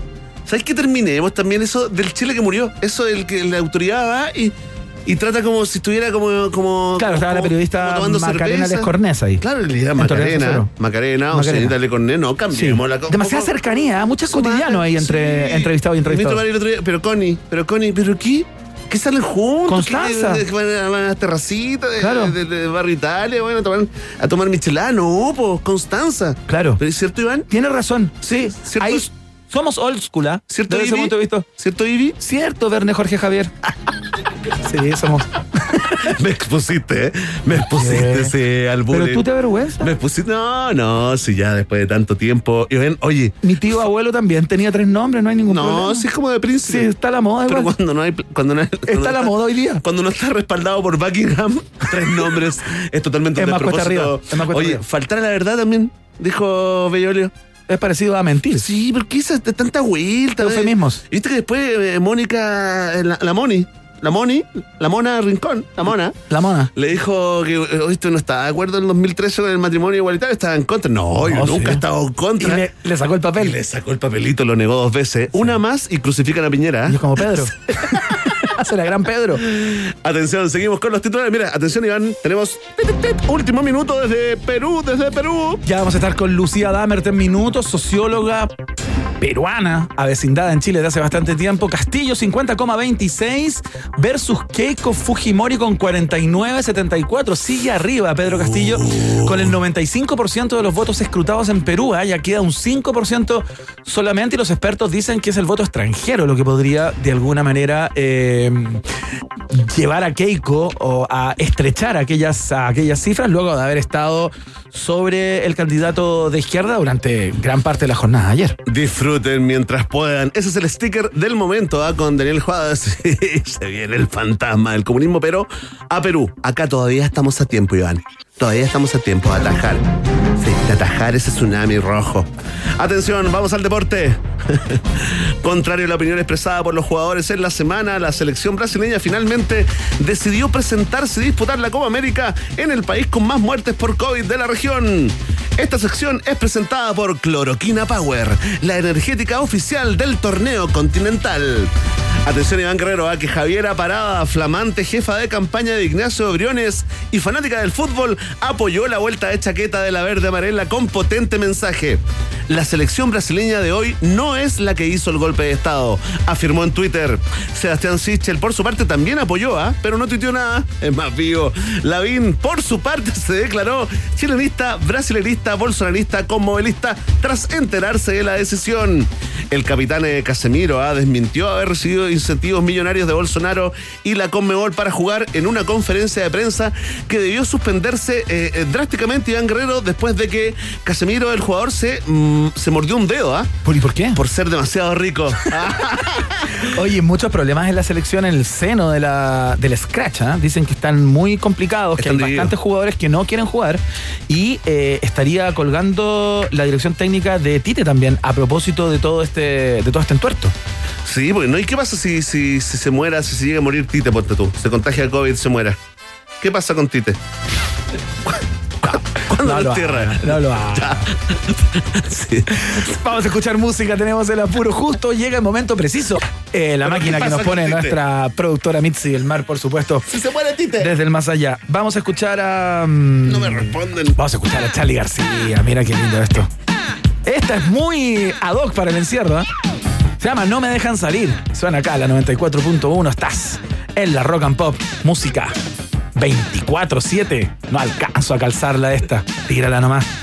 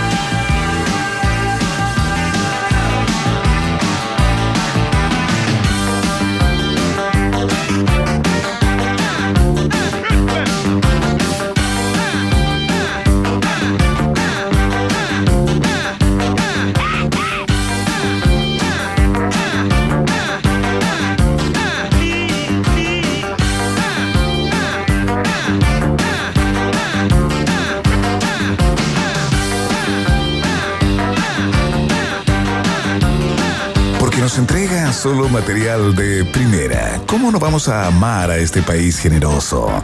Iván Guerrero y Berna Núñez están en la 94.1. Rock and Pop, música 24-7.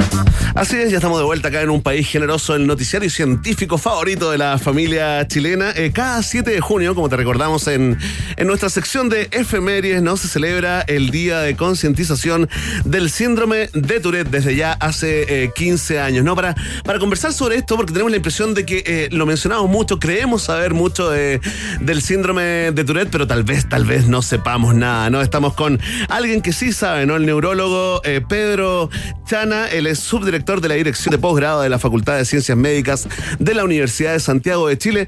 Doctor Chana, bienvenido a un país generoso. Hola, ¿cómo está usted? Bien, bien. ¿Y usted cómo está?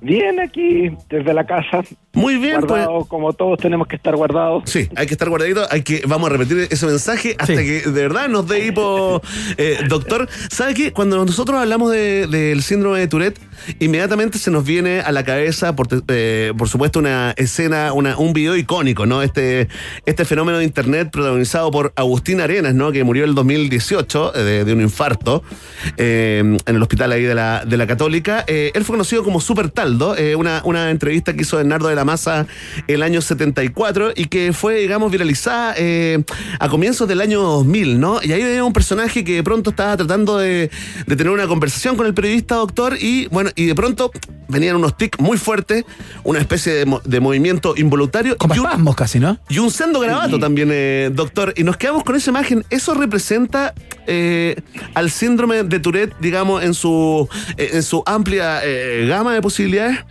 Mira, si uno lo mira eh, de- más globalmente, evidentemente no. O sea, eso es, digamos, una, una de las versiones más extremas que se pueden ver dentro de este espectro que es la enfermedad. Perfecto. Y este espectro va desde que una persona que tiene tics simples hasta una persona que puede tener, digamos, eh, esta situación como tiene el, eh, tenía el señor Arena. Eh, pero la verdad es que yo diría que es más bien eh, una caricatura, porque la gran mayoría de las personas no van a tener esa forma de expresión eh, que es, digamos, muy extrema. Oiga, doctor, ¿y qué es lo que es este síndrome? ¿De qué, de qué se trata? ¿Qué lugar Mira, del cerebro se ve afectado? ¿Cómo es? que- no hay- porque uno siempre usa el lenguaje y a veces como que no se da cuenta de dónde están puestas las palabras. Si tú te fijas, lo primero que dices tú, dices síndrome de Tourette. Pero cuando hablas de, por ejemplo, enfermedad de Parkinson, dices enfermedad de Parkinson. Claro. Porque síndrome quiere decir de que es un gran grupo de problemas que tienen ciertos síntomas. Es así, el, por ejemplo, el síndrome febril, que es que si sube la temperatura sobre 38 y medio, ¿no es cierto? Eh, debe ser 37 y medio, que es lo que está definido, uno dice tiene fiebre. Y si tiene fiebre puede tener un montón de causas. Eso es lo que se define como el síndrome. Y aquí con el el síndrome Tourette es lo mismo. Es un síndrome que tiene muchas eh, causas y que evidentemente va de cosas muy sencillas a cosas muy complejas. y, y eso es lo, lo primero que hay que eh, rescatar. ¿Parte de la gestación, eh, digamos, es algo eh, que se trae de nacimiento, doctor? No, eh, en general eh, se expresa, se puede expresar eh, precozmente, eh, hay casos mm, que se expresan antes de los seis años, pero es raro.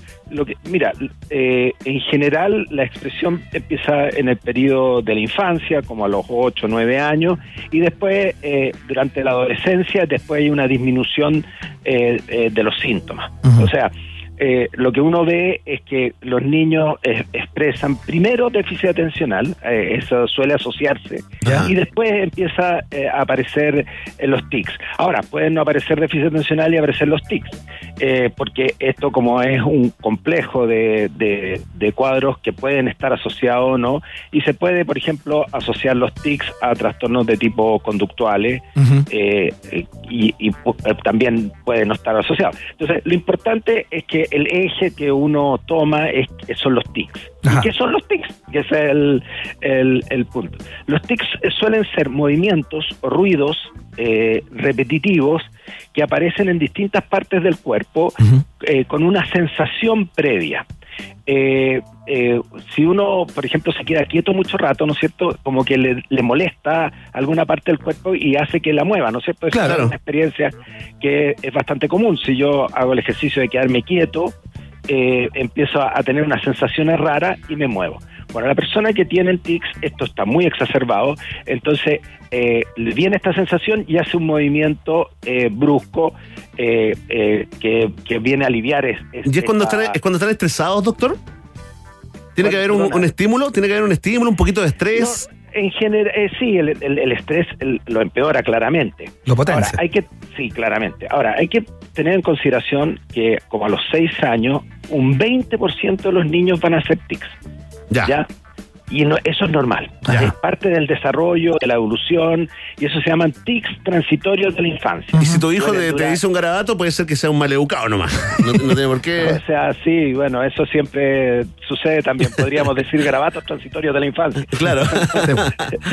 Pero no, los tics es- son una, una entidad específica, digamos, eh, que, eh, que aparece en ese periodo y que puede ser pestañeo y pueden ser simples, mo- eh, muy simples.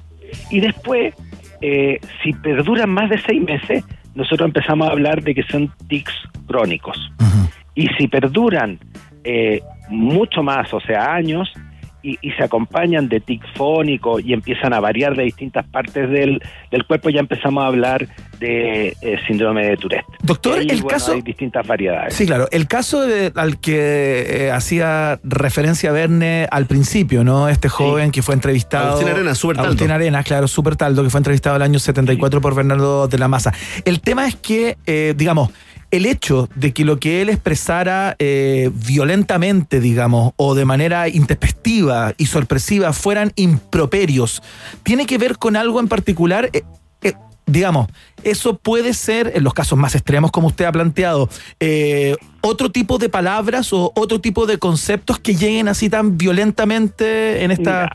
Hay una amplia discusión al respecto, porque efectivamente tiene la característica de ser palabras cortas, pero nuestros eh, grabatos suelen ser palabras cortas. Sí. O sea, eh, hay como, el- se han analizado en distintos lenguajes y más o menos, eh, eh, digamos, cumplen las mismas características, que son pequeñas eh, palabras. Sí.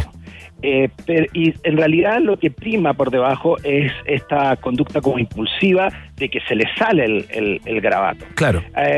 También se le salen malos pensamientos, eh, digamos que, que como que los invaden y tiene que ver con, con un, con, en vez de esto de que se sale el movimiento, como que sale la, eh, la- la- la palabra, digamos.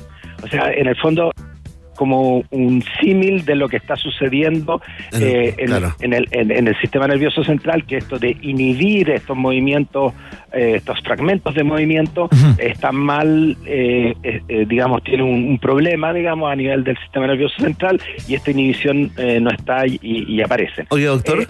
Eh, es, bastante complicado. Yo Sí, claro. lo, lo- lo he vivido, por ejemplo, y eh, no sé, pues eh, el chico eh, se le salen cosas y se sienten mal. Yo Claro. Esto el- el- no es para la- eh, porque muchas veces uno se ríe de Claro. esta- Uno no se puede reír de nervioso también, doctor. Entonces es importante, se nos acaba el tiempo, doctor. Estamos conversando con el doctor eh, Pedro Chana, neurólogo, a propósito del Día del Síndrome de Tourette. Uno tiene que reaccionar como con relajo, ¿cierto? Como... Eh, mira, yo creo que obviamente eh, entender la situación, que Claro. es muy importante, pero eh, evidentemente que eh, es una situación compleja porque la persona se siente mal. O sea, eh, ojo con eso, que el- la persona, por ejemplo, cuando te dice algo es porque, no sé, a mí me ha tocado así en términos es que de, de evidencia, digamos, que te ven entrar y te dicen eh, homosexual, homosexual, y, y- y- te fijas, y, y- él después se siente podrido de, de haberte Claro. dicho esta, esta situación, eh, porque no, no, no era su intención. Entonces lo importante es entenderlo y obviamente, digamos, no, no, no, no, no, no, no te está tratando de insultar. Eso, relajarse, tomárselo con humor, que siempre sirve. Oiga, doctor, solamente porque se nos acaba el tiempo, un sí o un no, que la gente está preguntando en Twitter si los tics del presidente Piñera califican como síndrome de Tourette. yo le, preguntaría a su médico tratante, pero yo no, no, no, no ese no es mi, mi rol. Ahí está. la- Eh, venga, ya estamos entrando en la intimidad de las personas. Sí, sí, ahí, uno- doctor. eh, eh, sí, uno, mira, yo creo que hay que ser súper respetuoso. La asociación de Tourette, que yo trabajo en conjunto con ellos, eh, ha sido muy clara al respecto. Eh, es fundamental el respeto a las personas y dentro de la intimidad de las personas está si uno quiere decir que tiene algo o Mm, no quiere decir cual, claro. que tiene algo. Se entiende, Si doctor. El presidente en algún momento quiere decirnos a la ciudadanía que, que él eh, tiene algún un problema, él será el que claro. no, no lo voy a hacer yo. Es. Y si no, y si no esa, esa pregunta la puede responder la doctora Daza. Muchas gracias, doctora. Le mando un gran abrazo. El doctor Pedro Chana, neurólogo, subdirector de la Dirección de Posgrado de la Facultad de Ciencias Médicas de la USAT. Que le vaya muy bien, doctor. Muchas gracias por la conversación. ¿ah? Gracias. Chao. Ahí, participando entonces del Día del Síndrome de Tourette, acá en UPG. Eh, por supuesto. Conectados con aquello. Hacemos la Muy pausa. bien, sí, tenemos que hacer la pausa. Ya viene Lucía Damert acá a conversar sobre esta increíble, peleadísima elección presidencial en Perú. Ratita. Mientras hacemos una pausa, métete a Twitter y después hablamos. Iván y Verne ya regresan con Un País Generoso en Rock and Pop y rockandpop.cl 94.1. Música 24-7. Temperatura rock. Temperatura pop. Temperatura rock and pop. 11 grados. Bajamos los precios del mercado en un 95%. Nuestra red es la que más crece. Pero con esto no basta. Aún no es suficiente. Por eso seguiremos trabajando para emparejar la cancha y darte un mejor servicio. Hasta que sea suficiente. Hasta que baste. Nadie te da más. WOM. Bajamos los precios del mercado en un 95%. Nuestra red es la que más crece. Pero con esto no basta. Aún no es suficiente. Por eso seguiremos trabajando para emparejar la cancha y darte un mejor servicio. Hasta que sea suficiente. Hasta que baste. Nadie te da más.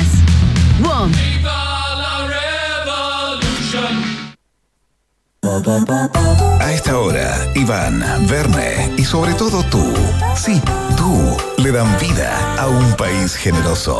Con el sello Rock and Pop 94.1, música 24-7. Oye, a propósito de la conversación que teníamos con el doctor Pedro Chana para conversar a propósito del Día de Concientización sobre el síndrome de Tourette.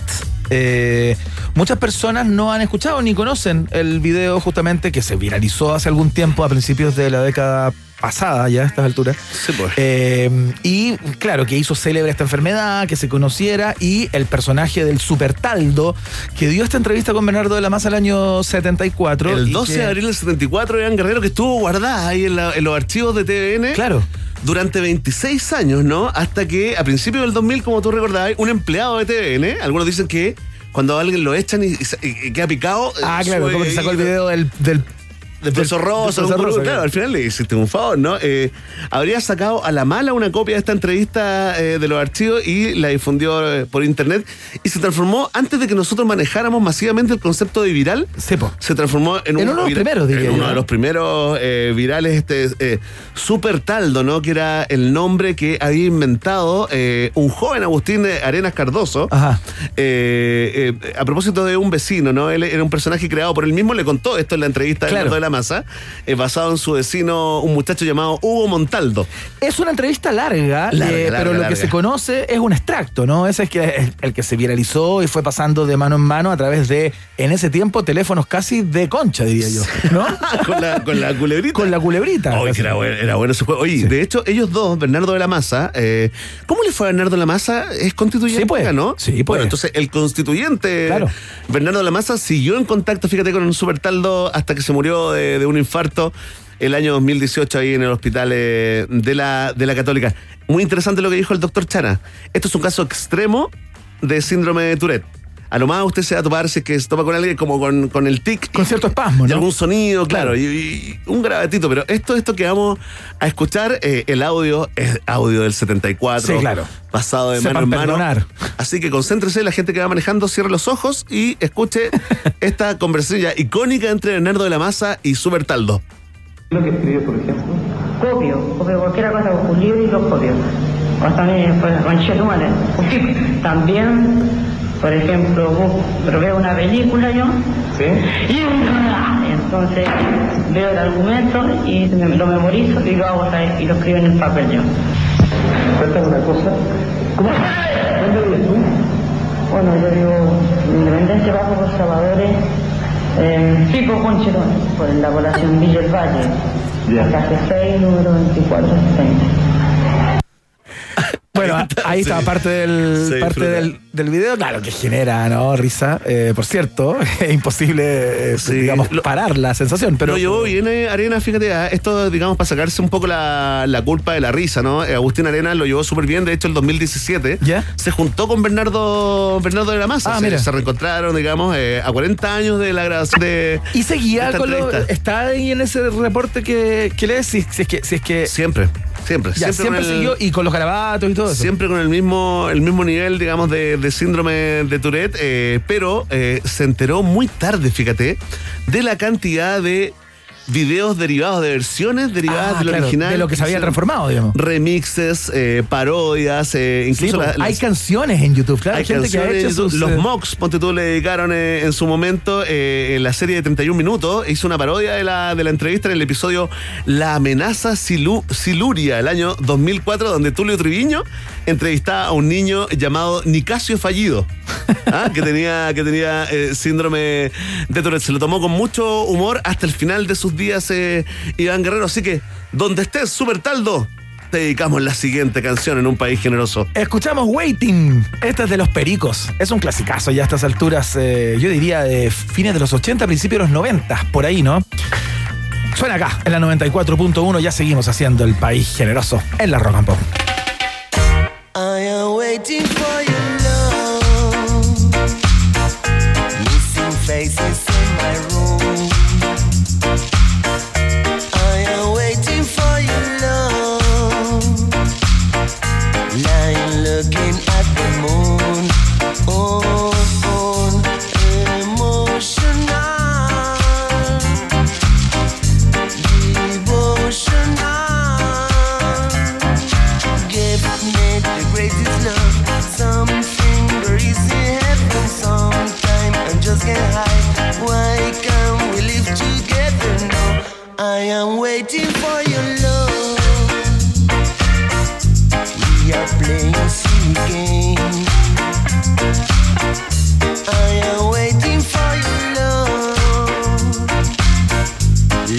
standing in the rain, rain,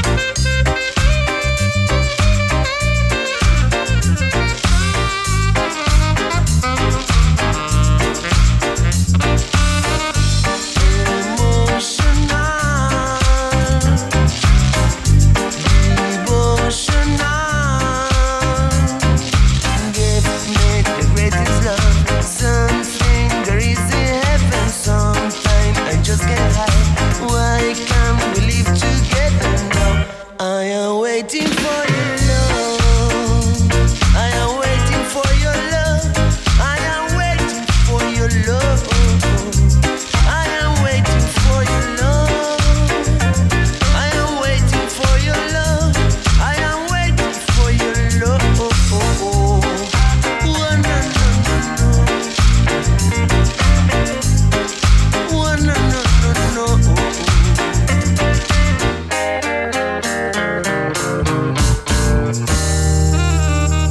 tenemos un televisor prendido acá en el estudio y eh, con el 95% de los votos escrutados en Perú, justo sacaron el GC. Bueno, Yo, yo lo, lo tengo en la, en la- en la memoria, Iván. 50.24, si no me equivoco, Para Pedro Castillo. Para que Pedro Castillo y 49 con 76 para Keiko Fujimori. O Muchas sea, gracias, Bene Medio puntito, medio puntito de diferencia, Iván. Sí, para conversar no de los resultados, por cierto, porque lo más probable es que no los tengamos en el día de hoy, o por lo menos de aquí a altas horas de la madrugada, quién sabe, pero sí para conversar acerca de los imaginarios, ¿no? Que están en juego con cada una de estas particularidades, estas particulares personalidades, digo, que están compitiendo eh, por llegar ahí al Palacio Pizarro. Estamos con Raúl Sor. eh, Periodista, sociólogo, columnista, escritor, analista internacional, por supuesto Influencer, ¿eh? también. Influencer sin Instagram. Influencer sin esa. Instagram. Don Raúl Sor, ¿cómo está? Muy buenas tardes, bienvenido a un país generoso una vez más. estar con usted. Igualmente, el placer es nuestro. eh, profesor, eh, Iván tiene una Sí, pregunta. eh, sí. Está ansioso. No, no, más allá de estos porcentajes, digamos, que dan cuenta de una elección apretada, por decirlo menos, ¿no? Eh, lo que si yo puede traducir. peruano no me quedarían uñas. porque Sí. Se están jugando dos extremos, pero realmente extremos. Es decir, no, no pueden ser más distantes los dos candidatos y con ese nivel de diferencia, esto puede es una moneda que puede caer para cualquier lado. Sí, ya se reportan en este minuto a propósito de que pasó arriba Pedro Castillo, hay caída en las bolsas, eh, la bolsa de, va- de valores de Lima cayó un 7,7%, disparó el dólar en un 2%, y eso hasta este, hasta este minuto, cuando, to- cuando todavía queda agua que pase No bajo el puente. Pero, es interesante, ¿sabes qué, Iván? Eh, hacer como, como eh, eh, eh, Raúl, eh, eh, eh, para, para la gente que no tiene mucha idea dónde se ubica Keiko ni dónde se ubica Castillo, ¿no? En, el, en, en este mapa político, si pudiéramos comparar con la realidad, con la realidad chilena, ¿dónde estarían ellos si se puede hacer ese ejercicio, Raúl? Difícil porque, digamos, son eh, la, la- la política peruana es muy diferente eh, a, a la chilena, pero Castillo es un hombre de izquierda. eh, francamente de izquierda y se ha, se ha proclamado así y tiene un programa, digamos, de mayor eh, eh, presencia del Estado, eh, de promoción, eh, digamos, de redistribución de riqueza, eh, está prometiendo una reforma tributaria e incluso ha hablado de una asamblea constituyente, es decir, de cambiar eh, drásticamente el orden institucional en Perú siempre ha dicho y lo ha repetido y a medida que se ha ido acercando a la posibilidad de gobernar, ha subrayado que todo, pero absolutamente todo lo que él haga lo hará por medios democráticos, a través de consulta, pero incluso llamar a un plebiscito para o convocar a una asamblea constituyente eh, es complicado. En cualquier parte ya lo sabemos acá no es cierto no es llegar y convocar sino que tú tienes que digamos hay distintos poderes de- del estado y eh, él no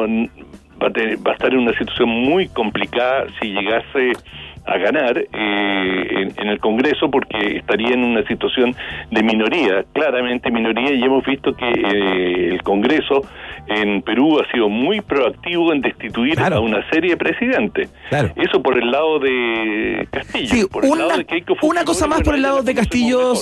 Ra- Raúl Sor, una cosa más por el lado de Castillo antes de pasar al análisis de Keiko.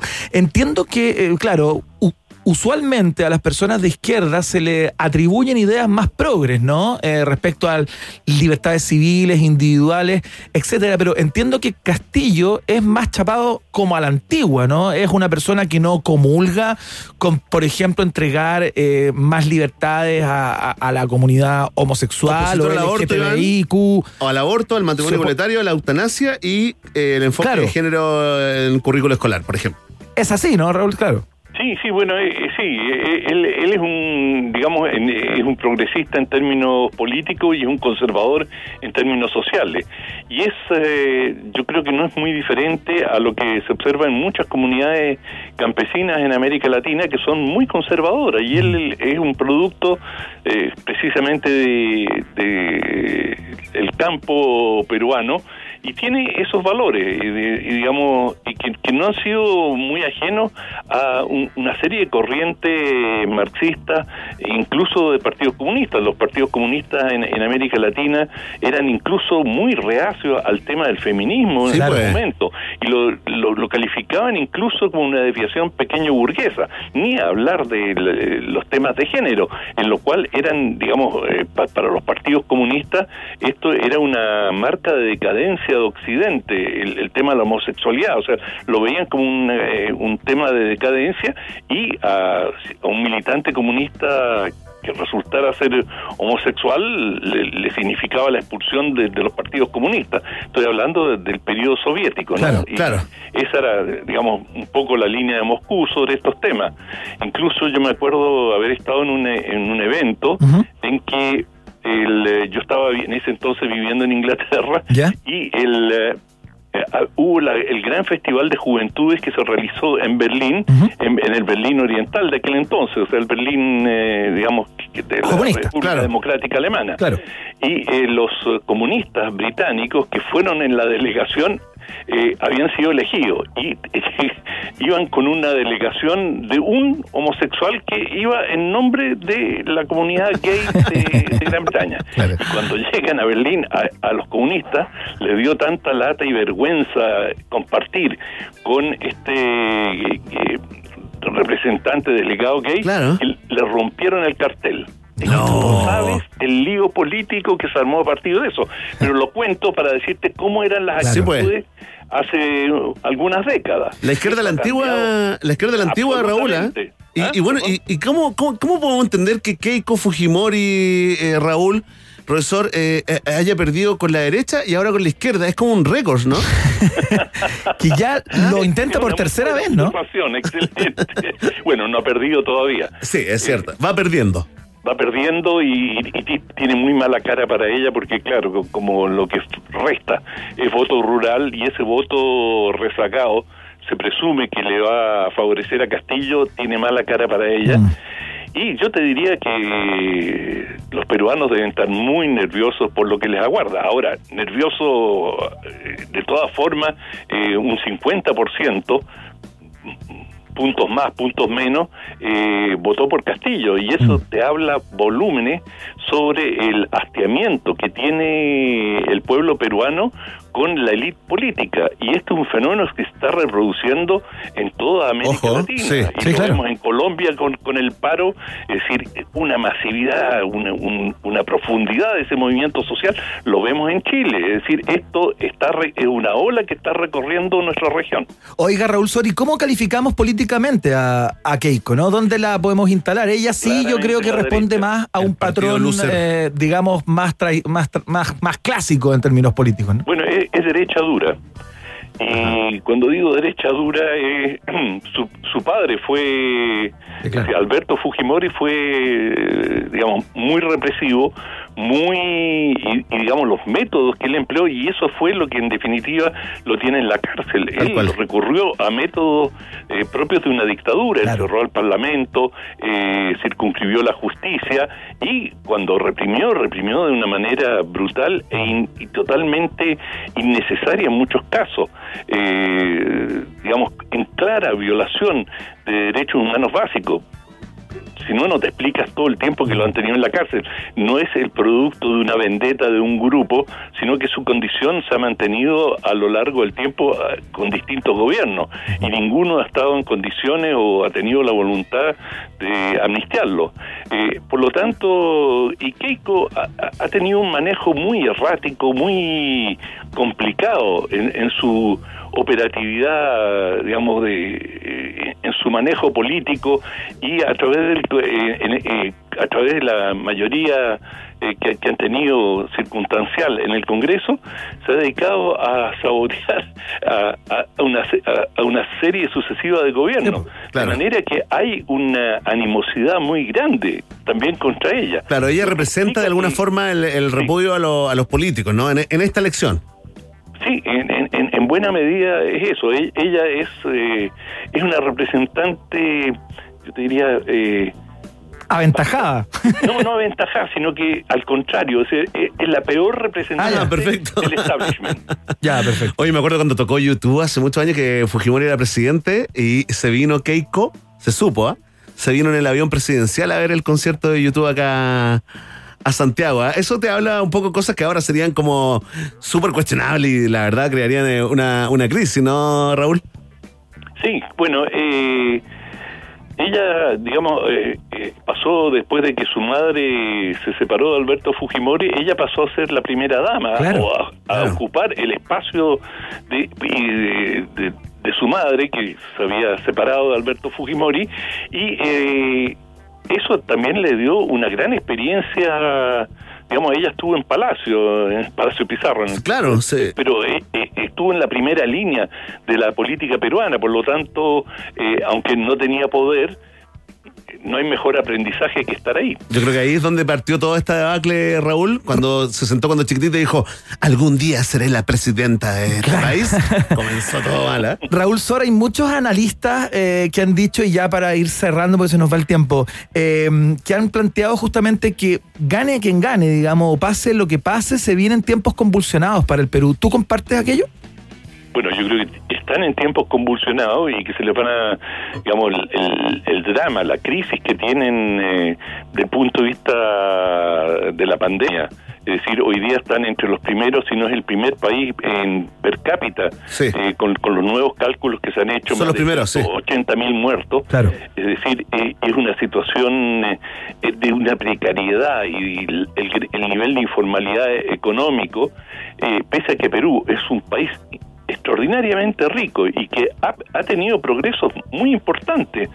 Pese a ello, todavía están en una situación social francamente desastrosa, diría, y que el- la amargura y el resentimiento a mí me resultan totalmente comprensibles, porque el manejo que ha habido frente a la pandemia, y eso te digo, en todas partes se transforma hoy día en, un, en una medida para, digamos, evaluar a los gobiernos. Incluso en México, las elecciones que han tenido lugar eh, ahora, el domingo, también al, al- al Morena, al, al partido de- del presidente, De AMLO. le fue relativamente, ganó en términos relativos, pero ellos tenían aspiraciones mucho mayores.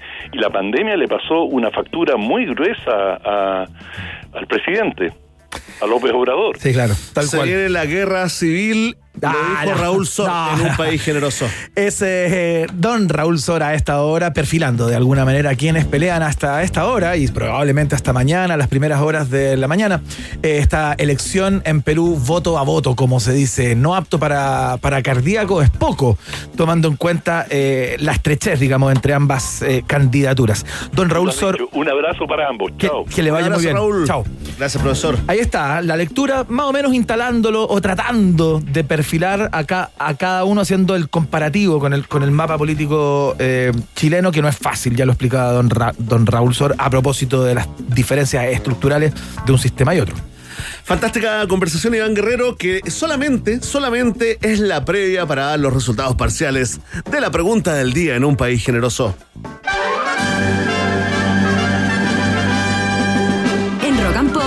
Un permiso exclusivo 24-7 para la pregunta del día en un país generoso. Presentado por WOM. Nadie te da más. No podemos más. El Colegio Médico de Chile advirtió sobre la grave situación en los centros de salud y sobre todo ah, sobre la saturación del personal médico. ¿no? Y piden con urgencia un cambio de gobernanza. Te preguntamos a ti, ¿estás de acuerdo con esta petición eh, urgente ya del Colegio Médico?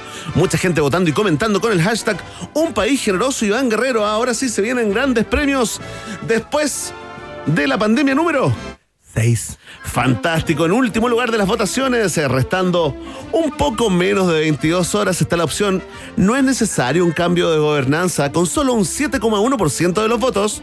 Más arriba, con un 15,6% de las preferencias, está la opción muy honesta. ¿Qué gobernanza? Sí, te lo explicamos en un país generoso. Si aún no lo sabes y no quieres googlear, escucha el podcast, ¿ah? En segundo lugar, con un 19,7% de los votos está la opción ya, pero ¿a quién ponemos? Y en primerísimo primer lugar, con mayoría absoluta hasta el momento, la opción sí, es urgente un cambio de gobernanza en el manejo de la pandemia, con un 57,6% de los votos. Iván Guerrero, agradecer rápidamente a Rodrigo Salvo Parra, ¿qué te importa? Paulina Troncoso, a Fructilla, tremendo, ¿ah? Eh, también al gran solo yo, Felipe, Oliva, El troll favorito, bueno ya, no me menos más, tiene Valeria, Luis Pena, Hank, Alexa, Ñarki, Kuru y Soy Casi Perfecto, algunos de los que votaron y comentaron en la pregunta del día de un país generoso. Vox Populi, Vox Day. Si tú tienes preguntas, nosotros tenemos respuestas. Esto fue la pregunta del día en un país generoso, presentado por WOM. Nadie te da más. Atención con esto, ¿ah? si conociste a la elefanta fresia, si usaste un lápiz para rebobinar un cassette o, su- o si diste la prueba de la aptitud académica y no te has vacunado, eres rezagado o rezagada. Vacúnate ya lunes 7, martes 8 y miércoles 9 de junio, vacunación exclusiva para rezagados. Te informas en gov.cl slash yo me vacuno. gov.cl slash yo me vacuno. Vayan a vacunarse, por favor. Fantástico consejo, Iván Guerrero. Y porque no basta con el servicio que te entregamos hoy, no basta con haber emparejado a la cancha y ser la red que más crece, con eso aún no basta. Por eso en WOM seguiremos trabajando para entregarte un mejor servicio hasta que sea suficiente. Nadie te da más. WOM también es parte de un país generoso que llega al final de su emisión del lunes 7 de junio, del junio, perdón, del año 2021, Iván Guerrero. Mira, lo dijo el latín. Oye, eh, sí, nos encontramos mañana, por supuesto, a las 6 de la tarde. Hay más fiesta informativa acá en la Rock and Pop. El país gen- generoso vuelve a levantar su cortina. Eh, y tú nos escuchas, por supuesto, a través de todas las plataformas de la 94.1. Que estén muy bien, muchas gracias por escuchar. Hasta la otra. Chao. Llévate el doble de libertad. Nadie te da más. WOM presentó Un país generoso en Rock and Pop. Un país con vista a la inmensidad del Océano Pacífico no es cualquier país. Un país con una cordillera majestuosa que lo cruza de punta a cabo no es cualquier país. Un país que potencia al máximo sus talentos no es cualquier país. Un país con una flora y fauna política de exportación no es cualquier país. Es un país generoso. Con el sello Rock and Pop. Durante dos horas, Iván Guerrero, Verne Núñez y tú se lanzaron a la reconquista de un país generoso. Solo por la 94.1 Rock and Pop y rockandpop.cl. Música, música 24-7. Pasa por Automac.